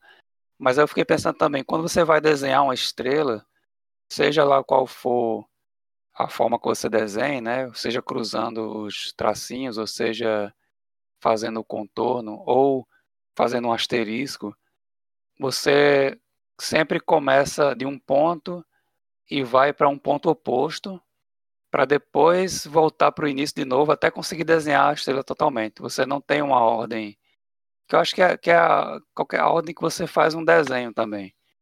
Não, Uhum. não, não, não, é, não é linear. Você, você parte de um ponto, vai para o ponto oposto, depois volta para perto do ponto inicial, depois vai para outro ponto, até você conseguir completar aquele desenho. É, é o que ele, faz sentido. Que é o que ele faz nessa história. E é né, e aí indo para o caminho assim da, da metalinguística, que eu, que eu acho que a metalinguagem e a metalinguística, né, que na verdade são duas coisas diferentes, esse livro ele tem as duas coisas. Ele tem a metalinguagem de ser um livro escrito por uma autora que está escrevendo uma novela, que tem um personagem que é um autor que está escrevendo a novela, né, sobre é, outra pessoa. É, e aí você tem as várias elucubrações sobre isso que a gente já fez aqui, mais ou menos. Mas aí também você tem o seguinte, é, um aspecto metalinguístico dessa, dessa obra, que é quase como se você tivesse um manual de como escrever um, uma narrativa. É, você vê o processo criativo, né? E talvez até o pessoal fala que, a, que esse livro é o ápice da, da narrativa da, de Clarice, né? Que é o último livro que ela escreveu e onde está todos os elementos que formam, que caracterizam a, a prosa dela. É, é, como se fosse assim, ó, agora vou, é como se ela tivesse escrito dizendo, agora eu vou mostrar para vocês como é que eu faço o meu processo criativo, que é toda essa viagem, pegar uma coisa da realidade, misturar com ficção, é, dizer que você já pensou no, no final, mas aí tem que pensar como é que vai chegar nesse final, né? E vai escrevendo, e aí você revê o que você escreveu, e aí você apaga uma coisa que você tinha escrito, e não, não vai ser mais assim, vai ser desse outro jeito. É, é todo o processo do, da escrita do romance, ou, do, ou é, novela. É, é verdade. Uma, isso está me fazendo pensar uma coisa. Quando eu estava lendo no começo, comecinho, né? Eu fiquei pensando, cara, é, do jeito que está sendo escrito aqui, parece que você tipo não precisa ter nada pronto. Dá a impressão que qualquer pessoa uhum. pode começar a escrever, porque tipo é só você dizer, ó, vai é. acontecer, eu não sei ainda direito, mas aí você vai escrevendo. É. né? É interessante. É bem interessante. E os 13 títulos? Alguém tem, tem a lista dos 13, só pra gente ver? Se, agora que a gente comentou a história toda. Uh, a culpa é minha, ou A Hora da Estrela, ou Ela que se arranje, ou O Direito ao Grito, ou Quanto ao Futuro, O Lamento de um Blue, Ela Não Sabe Gritar, Uma Sensação de Perda, Assovio no Vento Escuro, Eu Não Posso Fazer Nada, registro dos fatos antecedentes, história lacrimogênica de cordel, saída discreta pela porta dos fundos. É, é interessante que realmente são títulos que têm muita cara de provisório. Porque assim de cara a gente vê que alguns poderiam não se encaixar com a história que ele acabou contando, né? Sim. Mas tem um que ele cita especificamente no texto que, que eu me lembro, que é esse quanto ao futuro ponto, né? Ele bota, não vou botar reticências, tipo assim, não vou botar reticências e vocês vão entender por quê. Sim. Né? E aí faz sentido no final, porque é, não tem futuro, né? Ah, inclusive, inclusive, é, Werner, você viu a. Você leu no e-book, né? No e-book não tem, eu acho. Mas quanto ao futuro, tem um ponto antes e um ponto depois. Ah, é? Ah, eu não prestei é, atenção, eu acho. Tem um ponto antes e um ponto depois. É o, é o único que tem isso, os outros não tem. Vixe. Quanto ao futuro, eu vejo, eu vejo esse, esse, isso aí pro Tiago, porque ele começa com um ponto. A, a vida do, do Rodrigo começa com o livro A Hora da Estrela e acaba com a morte da, da É mesmo? Não, ele não existe mais hum. depois que nem antes do livro começar, nem depois que o livro terminar. Ele acha que ele é melhor do que Macabé, só que ele, ele, não, ele não existe tanto quanto ela não existe. É. Muito louco isso, cara. Cara, esse livro é fantástico. Eu, é legal, eu, muito legal. Eu gosto, eu gosto muito de Clarice Lispector e não vou não vou esconder que eu acho ela uma mulher fenomenal, assim, ela é linda demais, muito inteligente. Tem um crush nela. e aquela atriz, aquela atriz, é, não sei o que, Goulart, qual é o nome dela? Parece muito com ela, né? E até interpretou ela no teatro. A Macabeia? Beth Goulart. Beth Goulart. Beth Goulart ah, interpretou sim. Macabé, não, interpretou a, a ah, Clarice. Clarice, é, exatamente. É, na, na, entrevista da, da Clarice, né, isso que você falou é, ainda agora há pouco, é que parecem títulos provisórios, né? Na, uhum. na entrevista ela fala, né, que está escrevendo uma novela E aí e é antes de publicar, né, ainda. E o entrevistador pergunta qual o título. Aí ela diz: tem 13 títulos. Tem 13 títulos, é verdade. Ela, ela não diz assim, ah, é tal. Ela não escolhe um, ela diz tem 13 títulos. Aí pronto, qual o nome da. São perguntas muito históricas, né? Qual o nome da personagem principal? É segredo, não vou dizer. e, e, é, e é massa que, que quando você pega o livro, né, tem assim. Na capa tem a Hora da Estrela. Mas a lista dos títulos que ela colocou, a Hora da Estrela não é o primeiro, é o segundo. Hum. É. Então, então, assim, é um dos títulos. Na verdade, são os, são os 13 títulos mesmo. E, Todos são possibilidades, né? E aí a Hora da Estrela, todo mundo concorda que é aquela porrada que ela recebe e morre, né? não sei, cara. Eu acho que pode ser. Porque, várias porque, coisas. fala no, porque uma das coisas- primeiras coisas que fala no início é que esse momento né, da, da, da, da morte pode ser a hora da estrela, né? Não, é, não fala isso no início ou eu entendi errado? Não, então, é o seguinte. é, sem querer fechar o assunto, porque eu acho que fica em aberto. Mas lá no Certo. final, quando tá chegando no, no final, ele, ele usa a expressão. che- é, acho que é, diz assim, che- está chegando a hora de estrela de cinema de Macabé, uma coisa assim. Que é, que é Uhum. justamente esse momento final, né? Essa apoteose que ela tem. Então pode ser esse momento, mas eu acho também que, que esse, esse termo, a Hora da Estrela, dialoga um pouco com o próprio Rodrigo, né? Que está tentando criar um grande romance, que está tentando se tornar uma estrela também, talvez. É, ou ma- mas também tem, eu acho que, como o Nicole falou, é uma outra coisa já, que a, que a estrela pode ser a explosão, né? Durante toda a narrativa tem diversos momentos em que tem explosão, Explosão, é.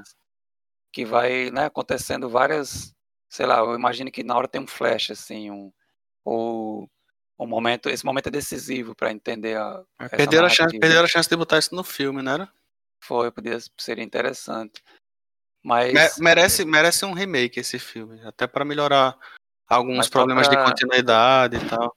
É, Mas só para terminar essa, essa questão dos títulos, assim, se vocês tiverem alguma coisa para falar, vocês podem falar, mas para eu terminar, é, durante, você falou que tem um título que é mencionado durante o, o livro, né, Werner?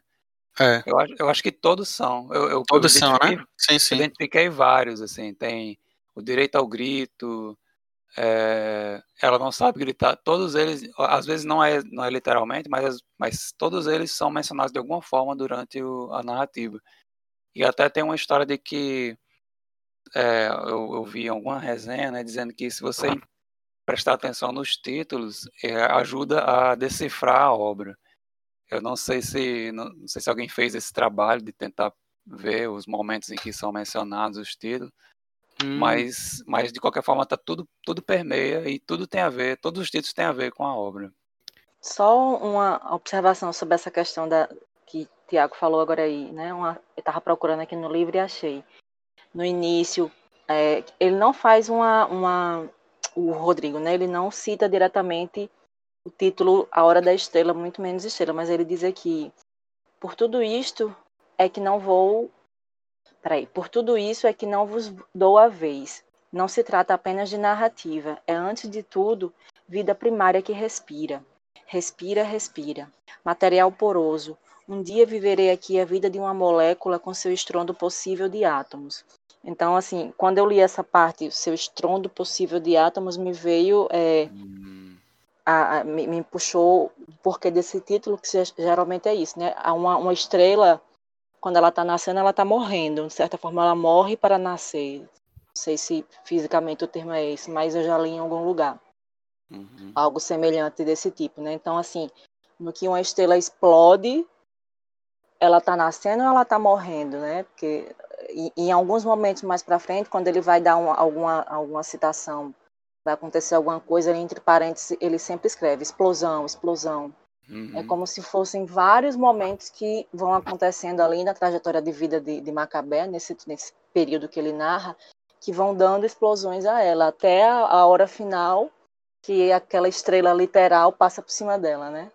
Uhum. Mas que, isso que você falou me, me trouxe um insight bem interessante, assim, porque realmente, assim, é, a hora da estrela, né, se pensar nessa momento da explosão, né, a- quando a estrela está morrendo, ela explode. Ela né? explode, né? É, e ela Então- vira, ela vira um buraco negro, né? Depois. É, essa é a hora da estrela, ou seja, é o momento da morte, onde É, uma grande liberação de energia, né? Pronto, não, não, não, não é o que eu falei. Tem, tem, tem, tem explicando isso no, Sim. no começo, que a hora da estrela é a morte, e tem Uhum. ela morrendo no final.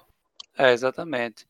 E ela, ela cresce, né? Até ele usa, diz que ela tá. É verdade, que- ela cresce, cresce, cresce, cresce, Ela- juntando ela tudo que vocês falaram. Ela cresce e depois ela, ela explode. E ele usa um, ela, ela usa um termo lá, diz que ele, ela está tão grande como um cavalo morto, assim, é como se ela é, tivesse crescido de alguma forma e está chamando a atenção das pessoas. As pessoas começam a, a ficar em volta dela, né, sem saber, sem fazer nada, só olhando. Mas ela se tornou essa estrela brilhante, né? Essa explosão grande, assim. E é na explosão E- de estrelas que a vida, a vida é espalhada pelo universo, né? O, o- as- a Hum. matéria, né? Os átomos, né? Os Ah, átomos que compõem sim, aquela sim. estrela ficam circulando por aí, Uhum. né? Não é assim? É, é verdade. É. Interessante. E tem, o- o- é- é- fala sobre a criação e a descriação, né? E a da, uma da- das últimas frases do narrador é: Meu Deus, só agora me lembrei que a gente morre. É. Sim. né? Tá, eu, E- eu achei, eu achei essa frase tão irônica, porque alguns momentos atrás, alguns parágrafos atrás, ele estava dizendo sobre a própria consciência da morte dele. É porque E ele, é ele, ele se sabe, ele sabe que ela vai morrer desde que ele começa a escrever, Sim. mas depois é que ele se toca de que, de que ele também morre. Não, mas, mas é, no- antes, pouco antes de chegar no final, ele fala da própria morte. Ele fala assim, ah, da- é, sei lá, que, que, a, que a Macabé vai morrer, assim como ele vai morrer. E aí, e aí, quando ele chega nessa frase, é como se ele tivesse esquecido Sim, entendi. o que ele tinha acabado de dizer. Então, ele, ele, sei lá, ele é meio inconstante nisso. Agora, falando sobre o texto em si, só uma última coisa que eu acho interessante é, é que o, o, o texto ele é circular. Né? Eu acho até, eu vou, até depois tentar relê-lo é, a partir do final e, e ver como, como é que isso se dá, porque ele começa o livro, né? depois, da, depois da dedicatória, ele diz: Tudo no mundo começou com um sim. E a última palavra do, do, do livro é sim. Poxa, Vixe, É, é como se, cacetada. é como, Como é- como é a última frase? de novo. como é a última É, frase? sim. É só sim a última frase? É só SM, ponto. É. Primeiro ele diz assim, tem, tem um parágrafo que é não esquecer que é tempo de morangos, uma coisa assim, né? Por enquanto é tempo de morangos. Não é tempo de morangos. Aí o próximo parágrafo é só sim, ponto. Porque morango, ele, é, o morango é uma figura, é uma, como é? Alegoria, sei lá, ele, ele é, ele é uma coisa, uma coisa para significar que estraga fácil, que a vida se acaba rápido, entendeu? Pode ser. Nós Eu já somos vi. morangos frescos. Tem uma música do sem entender Franz isso aí. Tem uma música do Franz Ferdinand que eles falam que no, todos nós somos morangos frescos. Eu não sei se eles, se eles criaram essa frase ou se é uma coisa do, do já comum, né, por lá pela Europa. Aí ele fala, todos nós somos morangos frescos. Então, aí a música fala, né, para você não perder tempo e tal, não sei o quê, porque morango estraga fácil. Eu já vi da, da, do, da, assim, que não esquecer que por enquanto é tempo de morangos é uma frase bem banal, né? Ah, eu tô com vontade de comer morango. Isso Então tá depois, na época. tá na época de morango, uma coisa banal, assim como, opa, não, não escovei o dente depois de tomar café. É, mesmo ele tendo essa, essa, essa análise autoconsciente de que ele vai morrer, porque talvez ele tenha essa noção de que quando acabar o livro, a, a, a história da Macabé, ele também morre, porque ele também é uma criação, né? Ele volta e diz assim: tá bom, eu vou fazer alguma coisa boba aqui que ele esquece. É. E aí a, a Clarice vai e mete um sim na, no final para dizer acabou. É isso aí, amigos. É, ele, ele diz, é, minha vida, minha vida está acabando e tal, não sei o quê. Aí a Clarice retoma assim, tá mesmo. acabou mesmo. E aí começa de novo, né? Que, é- que eu acho que é interessante assim, a, a, a consciência de que, que um fim é um começo, né? Essa ideia também que é uma ideia corrente, assim, né? Mas aí você terminou o livro e aí vai começa outra coisa agora, né? Vai para outra coisa. Tem um psicólogo que eu sigo, o, o canal dele, Marcos Lacerda. Ele fala um negócio muito interessante, que todas as histórias, né, de... Ele fala de histórias românticas, né, sempre acaba no final feliz. Aí ele diz, só acaba feliz Porque todo mundo morre no final. Ninguém existe depois que a história acaba. Eita porra.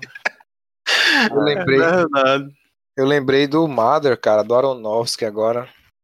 Que a, a, massa aquele filme. A Clarice seria. A Clarice seria, seria a escritora, seria o cara lá, o.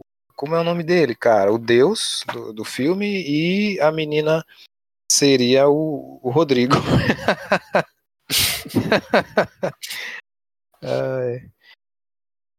Esqueci o nome dos, dos, dos, dos, atores, tudo, gente. Tô, não, tô... não tenho como opinar.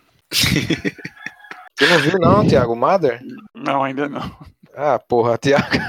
E aí eu tô até comendo biscoito aqui. Esse, esse filme Mother, ele foi criado, ele foi inspirado numa obra de uma ecofeminista.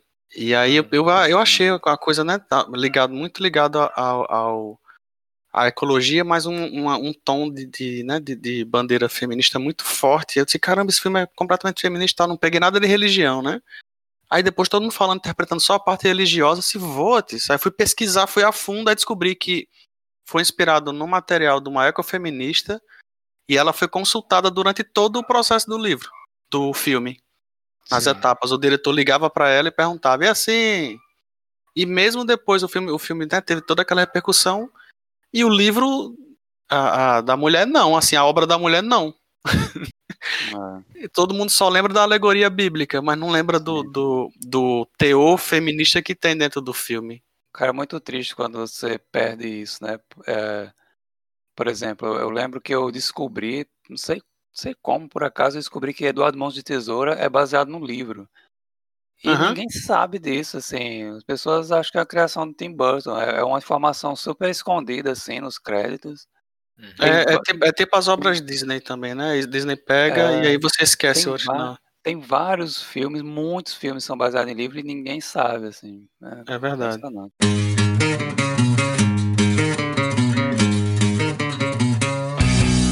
Principal repercussão, assim, a principal repercussão do livro é o filme, né? Mas a gente comentou sobre o filme também porque é importante, inclusive é um dos filmes dos filmes mais importantes da filmografia do cinema brasileiro, né? A atriz que faz Macabeia é sensacional, cara. Sensacional. Ela, ela fez, ela... ela tá com um filme novo agora também. É. Ela, ela é diretora, né? Ela tem uma carreira legal aí na. Ela é, de, ela é de Parelhas, é Parelhas, né? Na Paraíba? Não, é de Cajazeiras. Cajazeiras. Parelhas inclusive, é aqui na Inclusive o, o, Olímpico no filme cita Cajazeira, né? Ele fala alguma coisa assim de, de, de João Pessoa, Cajazeira, não sei o que, que ele tá fazendo tipo um discurso assim, sim, que sim. quer ser deputado. Aí, aí, ele cita o nome da cidade que a atriz nasceu. É até é. essa coisa, essa coisa dele de falar de deputado, né? Ligar o Nordeste à política. José Dumont, aquele ator é foda, né, cara? Que é. ator bom. Aquele cara é sensacional. Ele não teve projeção, né? Assim, no, assim, não vi, a gente não vê muito ele na televisão e tudo. É porque que... ele tá velho, né, agora, eu acho. É, mas ele tem uma história boa né, em filme. Deixa eu ver a, a, o filme novo que ela tá fazendo aqui. Eu tava até querendo ver. O, Marcela livro... Tartacho. Vocês têm aí o, os, os prêmios que o livro ganhou não? Porque eu não achei aqui. Eu não, não eu, vou, eu vou procurar. Ó, oh, Paca, Paca Red, Margarida em francês. É o filme novo dela, saiu ano passado. Pacarrete Margarida em francês. E coincidentemente, a Marcela Cartacho, hoje em dia, ela tem 57 anos. Que foi a idade que. Né, que um dia antes de Clarice completar 57, ela Caramba, faleceu. Caramba, bicho, é por isso que a gente tá gravando esse episódio. Olha aí, tudo, tem tudo na cartomante preview, cara. Deixa eu ver o livro, os prêmios eu do acho, livro. Eu acho que não teve livro. Eu o acho que filme, não. O, o filme teve. Bom, de qualquer forma, assim, a, as repercussões do livro são é, são o fato de, ter, de ser o livro um dos livros mais conhecidos na literatura brasileira, né? Assim, é, é o livro mais conhecido da Clarice. É, pessoalmente, foi o primeiro que eu li dele, dela. Eu li na, no ginásio, assim, na, na, no segundo grau. E eu lembro que foi, foi interessante que a minha ginásio, turma... ginásio não é segundo grau, não, pô. Foi no segundo grau. Ah, tá. Foi... Tá, pronto. Vou cortar essa parte. eu li no segundo grau E foi legal que, que a minha turma se organizou para ir na casa de um colega assistir o filme, né? porque ele, alguém arranjou lá o, o, VHS e a gente assistiu todo mundo e comentou, foi bem interessante. E agora que eu, quer dizer, eu tinha o que? Eu acho que eu devia ter 16 anos, coisa assim. Agora depois de 50 20, anos, depois de 70 anos.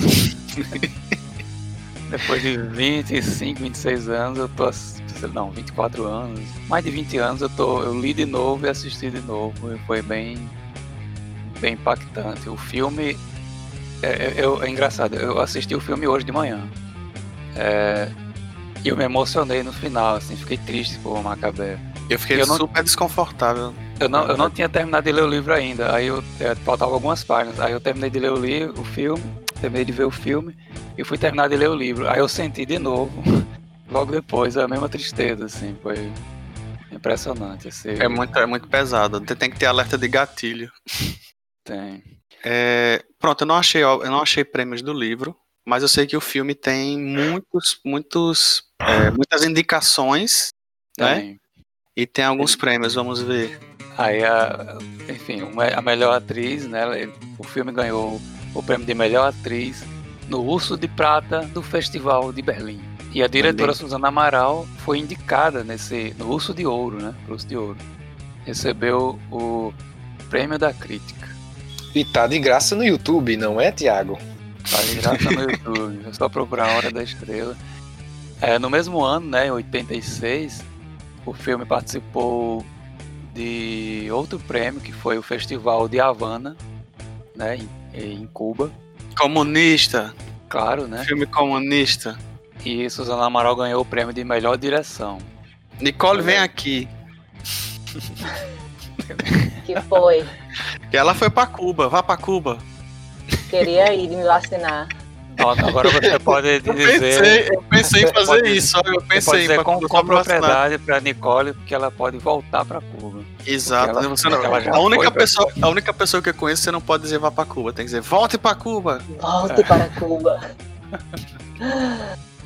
então, Imagina... aí em, em 85, eu falei, se for besteira, pode falar. É, imagina você trazer primeira moambeira de, de vacina da história, né? Eu queria um iPhone. Não, não, não. Traz uma vacina que tá bom. Traz uma vacina. Traz duas doses aí. É, mais prêmios, né? Foi em 85, é um ano, um ano antes.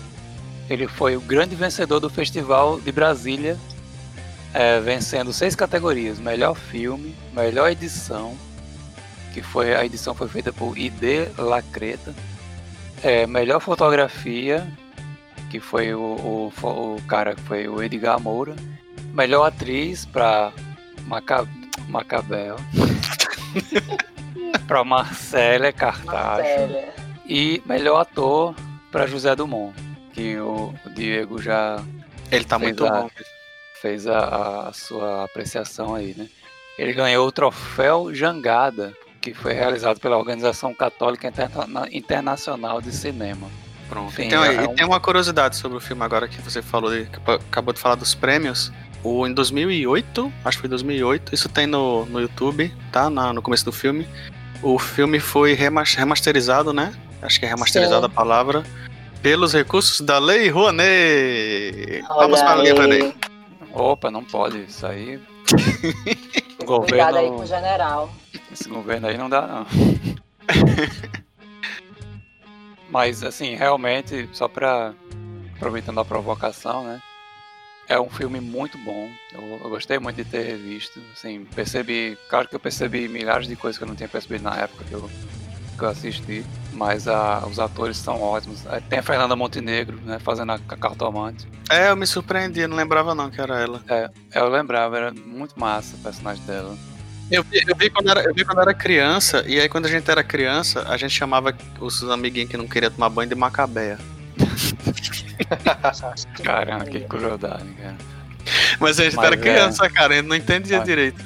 Crianças são cruéis. Crianças é, são crianças são sempre cruéis. Uma coisa que eu estranhei, é, agora que eu assisti, mas foi uma. É, eu entendi porque recentemente eu vi uma informação a respeito, é que em muitos momentos parece que o filme é dublado.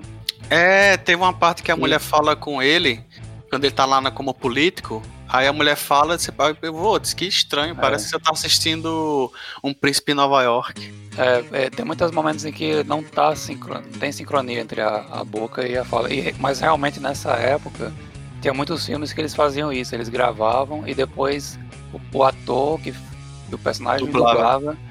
Não sei se era por, pra o som ficar melhor. Eu assim, acho que sim, mas essa cena especificamente de que ele tá falando lá na, naquela escadaria e a mulher fala depois, eu tenho a impressão que a voz é de um- uma dubladora famosa. Vou deixar para os nossos ouvintes aí, ver se alguém consegue reconhecer quem, de quem é aquela voz.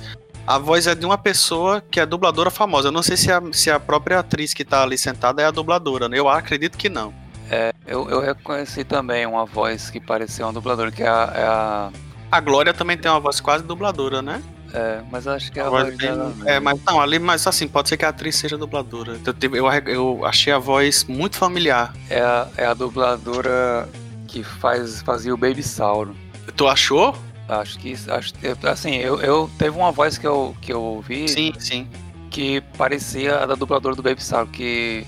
Que ela, enfim, ela é uma dubladora que faz muita coisa também, né? É, bem, uma voz bem reconhecível. Mas pode ser que tenha, pode ser que tenha sido outra também. A, a da, da Glória também parece voz de dublador.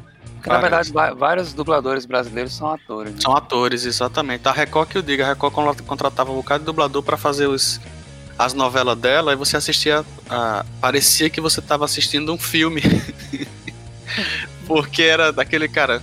Cara, vamos, vamos pegá-los! Ela pega o ator que faz essa dublagem e bota ele pra participar, e você fica assim, igual aqueles cachorros olhando pra televisão, balançando a cabeça pra um lado e pro outro, sem entender. É Marisa Leal, a que eu pensei. Que pode não ter sido, pode ser. Cabe uma investigação depois aí pra saber se foi feito isso aí, uma curiosidade interessante. Então, concluímos, pessoal. Sim. Eu Vamos- vamos nada no pra dis- falar. Vamos nos despedir. Estamos com É. uma hora e 58 minutos. Parabéns pra nós. Não foi mais de três horas. A Rádio Relógio A edição hora. agradece. A edição É. agradece. Você sabia que Alice no País das Maravilhas foi escrita por Lewis Carroll? São exatamente 5 e 24. Não, coloca A na rádio- edição aí a Rádio Relógio. A é Rádio. Relógio. É verdade, tava É. relógio. E aquela, aquela, cena, aquela cena do prego e parafuso, eu tinha nitidamente na minha cabeça qual era o, o- o formato dos pregos e dos parafusos. E na minha cabeça ele dava uma resposta pra ela, eu tinha certeza. Entende? Só que eu assisti agora e disse, não, os parafusos não são do jeito que eu me lembrava. Diga aí, cara, como a mente da pessoa pode ser um negócio A memória incrível? é uma É. construção, cara. A A memória, memória- Nossas é. memórias. A memória é como se fosse, como se alguém na sua cabeça lá olha as coisas e copia, entendeu? Ele faz uma cópia. Não é o que é de verdade. Ele copia pra É. sua cabeça e aí cada vez que você precisa ele copia de novo. Aí você vai remodelando aquela memória, né? Então vamos nos despedir. Diga tchau, Lilica. Vamos. Chegou a hora da estrela, né? Todo mundo agora vai virar estrela. E esse podcast está acabando, explodindo. Um beijo, pessoal. Onde é que a gente encontra Valeu. a Nicole nas redes sociais? Eu, no momento, só uso o Instagram. Nicole EP Pires. Pena. Bem. E o podcast você encontra em Instagram, né? No Twitter, principalmente no Twitter e no Facebook. No Twitter é só. Como é o nome? Arroba. Não, a gente deixa pra falar isso na- nas mitoses dos ouvintes, né? É, Ricardo. Ricardo, arroba. Pronto, isso- isso aqui você pode cortar e botar nos, nos bloopers no final. Então, valeu, Então, pessoal. Foi muito bom ami. com vocês. Adorei a gravação. Obrigado, Adorei Nicole. A participação Nicole. foi Valeu, muito pessoal. massa. Valeu, Nicole, Foi beijo pra Rossini e pra Olivia. Vou dar um beijão agora. Tá aqui me esperando já. E a cachorra e a Beijo, Mel. Valeu, Tchau. gente. Valeu. Valeu. Tchau. Tchau.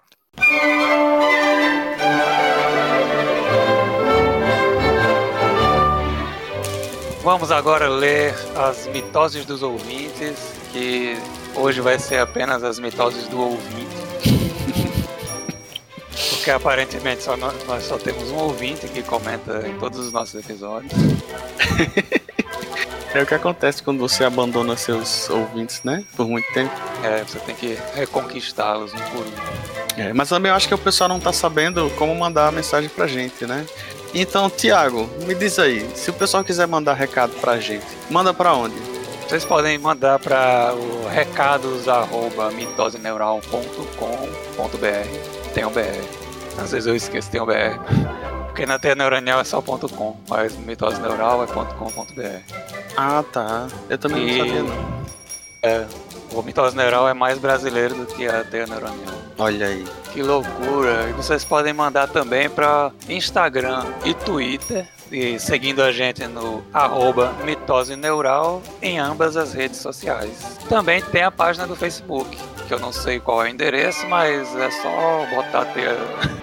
é só botar mitose neural lá que você vai achar. Eu acho que é facebook.com.br mitose neural.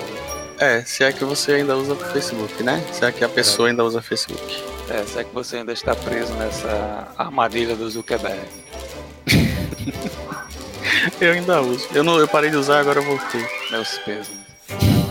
Então nós tivemos dessa vez, né, alguns comentários do Henrique Barreto, que já tinha comentado no episódio do Distrito 9, não foi? Exatamente. Mas assim, nós sabemos, você ouvinte, que você não, não enviou porque você não sabia. então agora você já sabe, né? Agradecer aí ao Henrique É. Barreto aí por dar o, o, o apoio a gente. Sempre legal escutar o pessoal, a, resposta. E aí, o Werner, o Gnomo, o que, que nós temos aí do Henrique? Então, o Henrique comentou aqui no nosso Turma da Mônica Laços. é, Olá, pessoal. Que bom ouvir vocês. Eu tinha ouvido o podcast sobre Bacurau e só depois que percebi que havia perdido esse da Turma da Mônica. Ouvir vocês, ouvir, ouvir vocês é um deleite para um dia de trabalho na frente do computador. RS, risos, né? É realmente, muita gente escuta podcast, eu sou um, né? Que dependendo do que eu, do que eu estiver fazendo, eu deixo alguma coisa né, de, de, de fundo e vou escutando. A única- A única maneira de escutar podcast é assim, porque os podcasts normalmente são longos, né? Uma hora, duas horas. Sim. O nosso não é exceção. Ah, Gostaria de pontuar somente uma coisa que vocês abordaram em determinado momento: os traços dos desenhos. Como sinto falta dos traços antigos antes da tecnologia se fazer presente nesse processo de linha de produção. É que a gente comentou, né? Que tá- o traço está muito parecido um, um com o outro agora. é. Na mesma revista, né? E muito limpo, né? Muito lavado. Eu acho que é por isso que eu gosto tanto daqueles primeiros episódios de Scooby-Doo e The Flintstones. E olha que o Fred correndo passava 20 vezes pela mesma casa ao fundo, RS.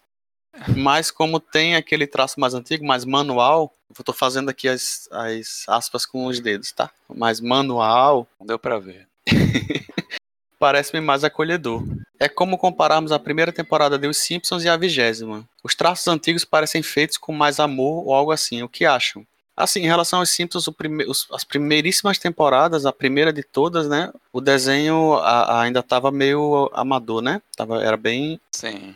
Tosco, mas teve uma É. fase logo no início, que eu acho que é essa que ele está se referindo, que realmente o desenho era, era o, o traço era, era diferente, né?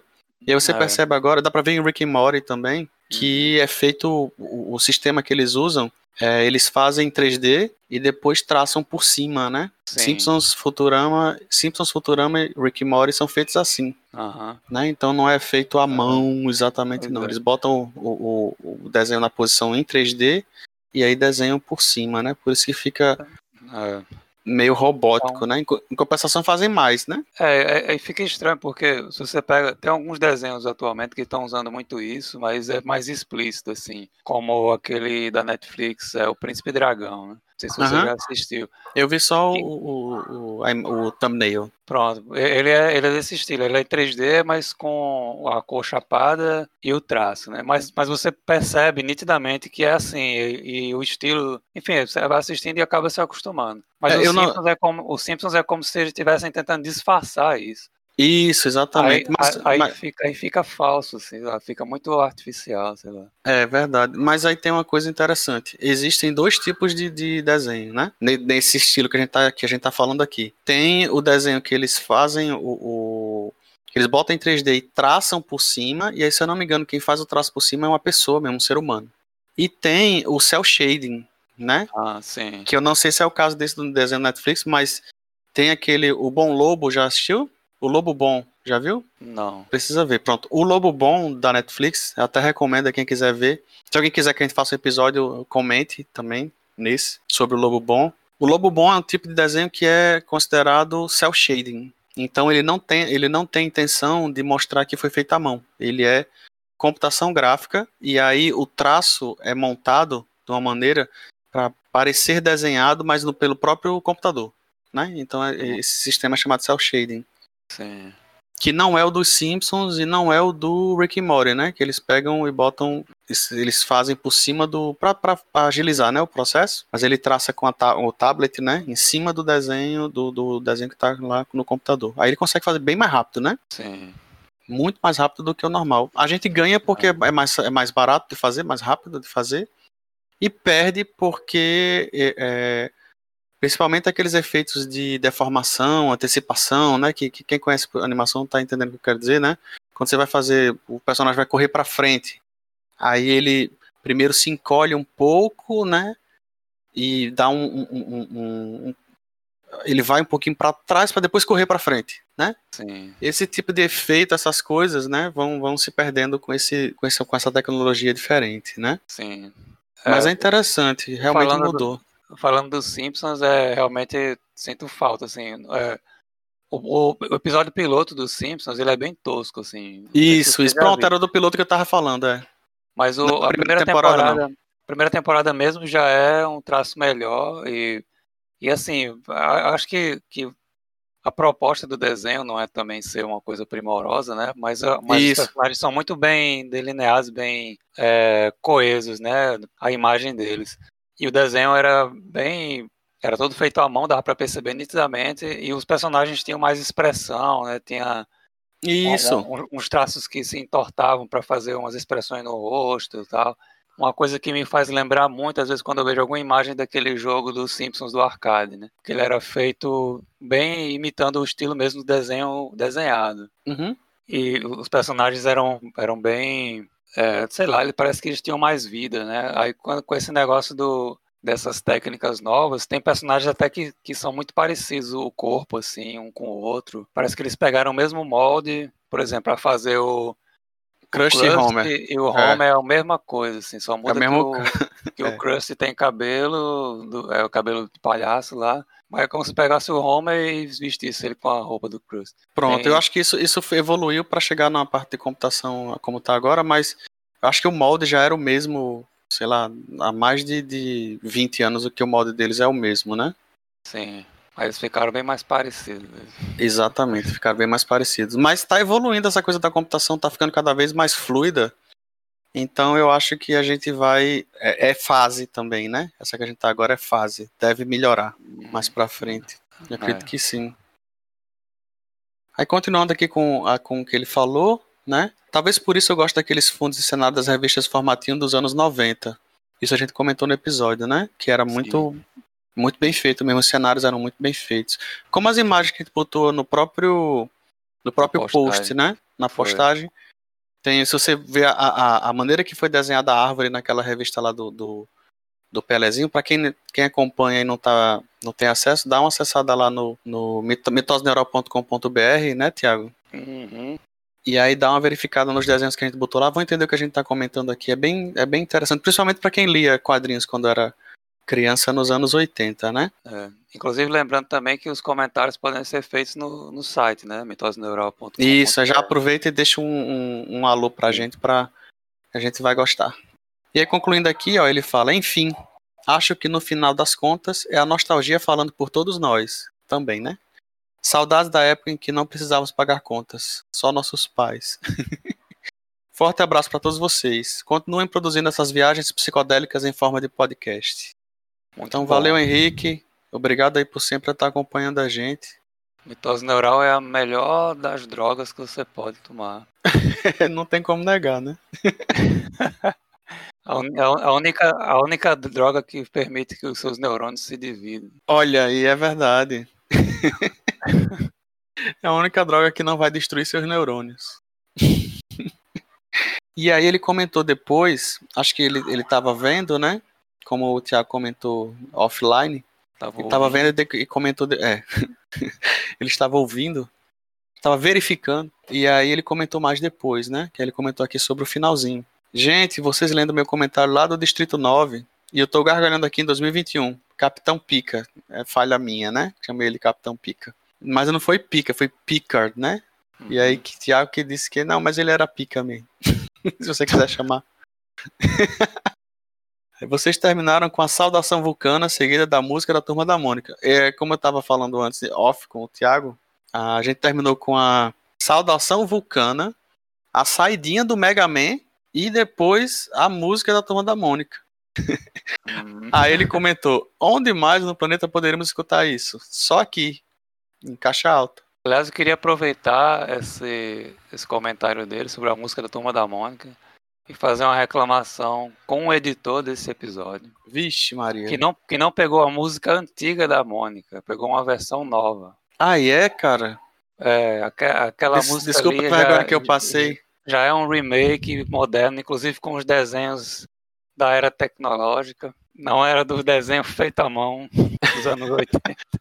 É mesmo, cara. Eu lembro que essa musiquinha cantava naquele teatrinho da Mônica também, né? Sim. É, eu achava que era de lata.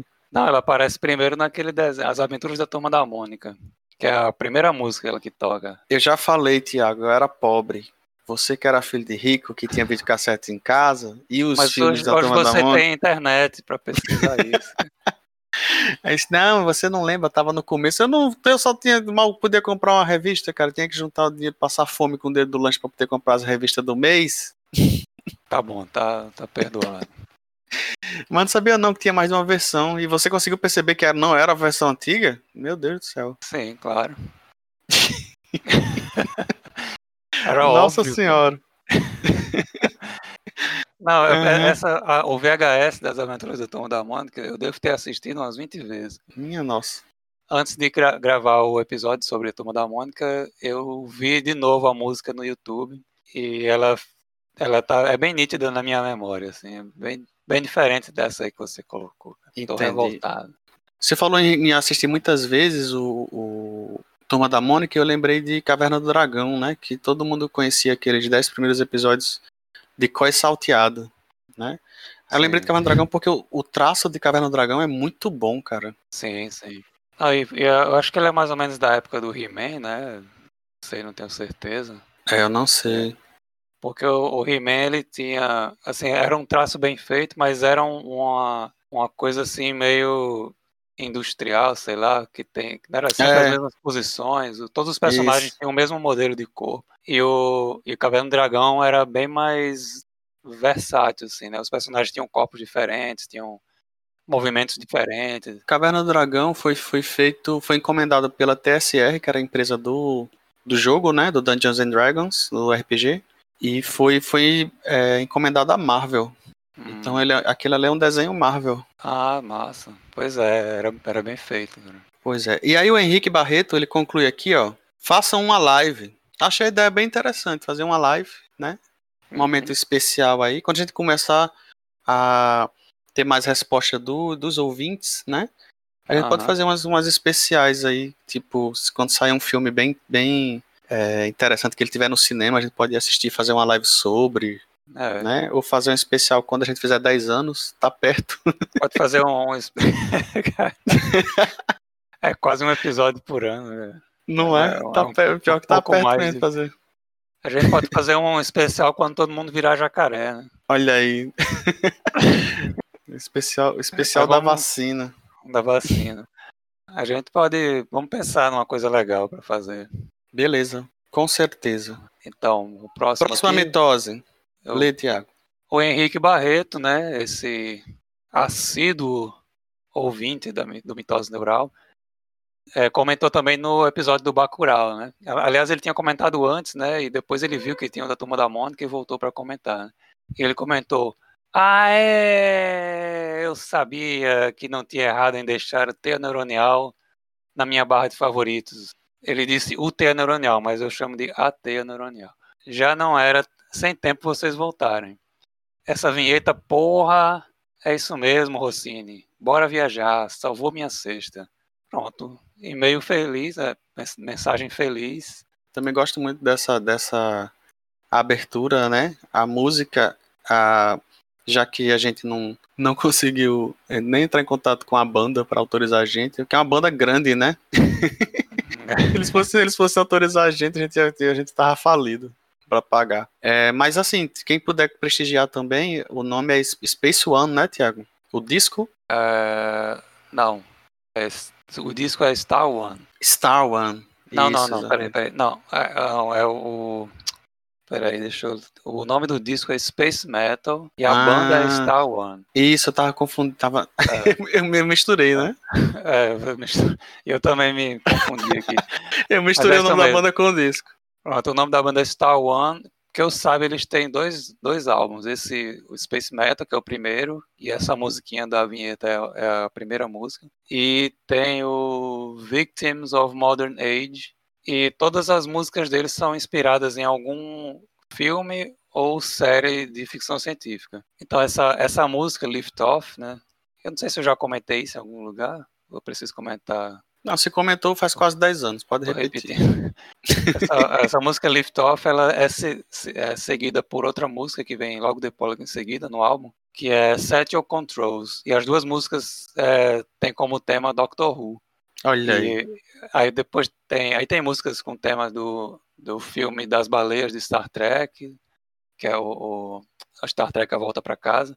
Tem do, do o Império Contra-Ataca, tem de Stargate, tem várias coisas. E no, no, segundo álbum também ele segue a mesma coisa, tem Planeta dos Macacos. Mas ele fez a trilha desses filmes?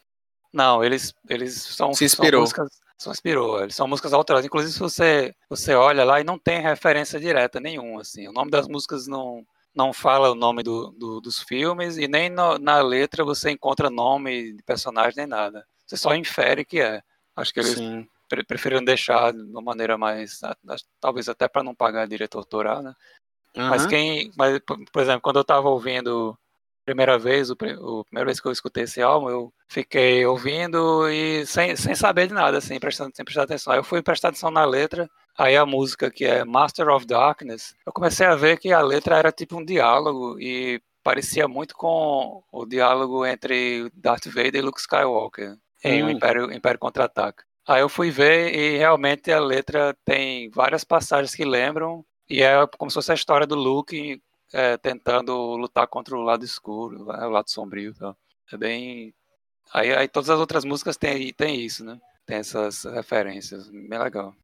Tem só uma curiosidade: essa música, né, Lift Off, que é Decolagem, ela foi escolhida para ser a música de abertura do podcast Mitose Neural, porque no começo nós éramos uma nave espacial.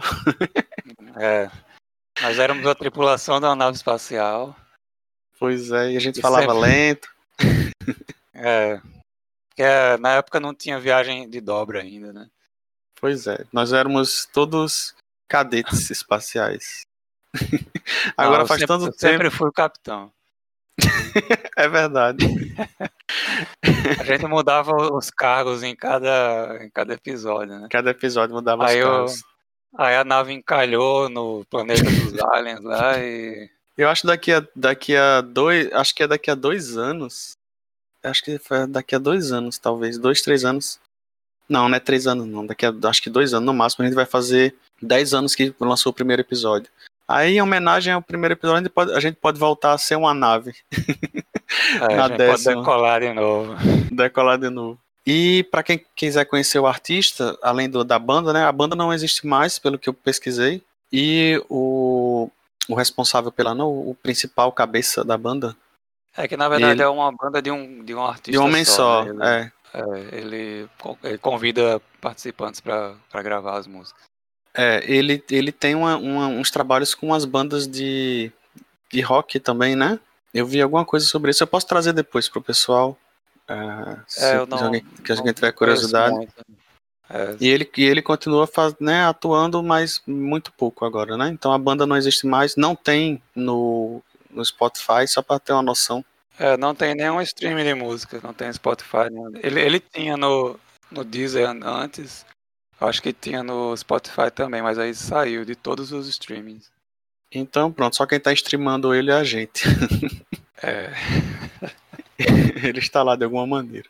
Tá certo? Então, obrigado aí, Henrique Barreto, Espero que o, o, essa, essa leitura de comentários, né, sua, seus comentários, né, possa estimular o pessoal a começar a comentar de novo, né? É interessante a gente ter esse retorno para saber se a gente está fazendo a brincadeira direitinho, né? Nesse, nesse, nesse nosso clube do livro, como eu gosto de chamar.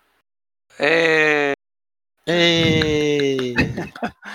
bota, uma, bota um som de umas crianças aí gritando. É... E um gato miando.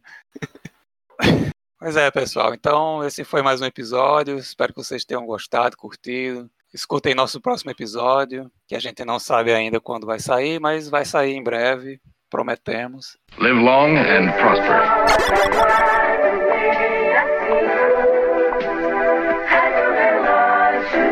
Onda média 586 metros, frequência de 580 kHz. Onda tropical 61 metros, frequência de 4.905 kHz. 23 horas, 0 minuto, 0 segundo. Você sabia que a mosca é um inseto dos mais ligeiros em voar? E que se ela pudesse voar em linha reta, levaria 28 dias para atravessar o mundo todo? Depois do sol, quem ilumina o seu lar é a Galeria Silvestre, a Galeria da Luz.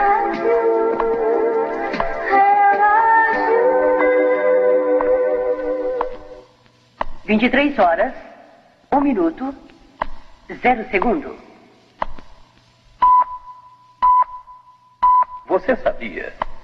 1300 anos antes de Cristo, as mulheres já usavam cosméticos para manter a beleza do rosto. O falcão peregrino recebe este nome porque viaja muito. Um exemplo: chega ao Brasil voando desde a América do Norte. Você sabia? Um homem consome em alimentos por dia o equivalente a 2,5% do seu peso. O colibri, no mesmo período, consome 200%.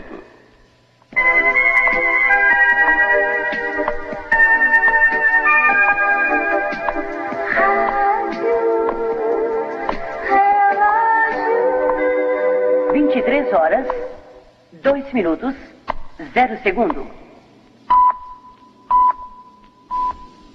Ele ganhou Urso de Prata no Festival de Berlim em 86, melhor atriz, que foi para Marcela Cartucho. Cartacho. Car- Cartucho. Cartacho, desculpa, Corta. desculpa, Marcela. Se, Corta! Mar- Marcela, se você estiver ouvindo isso, me perdoa.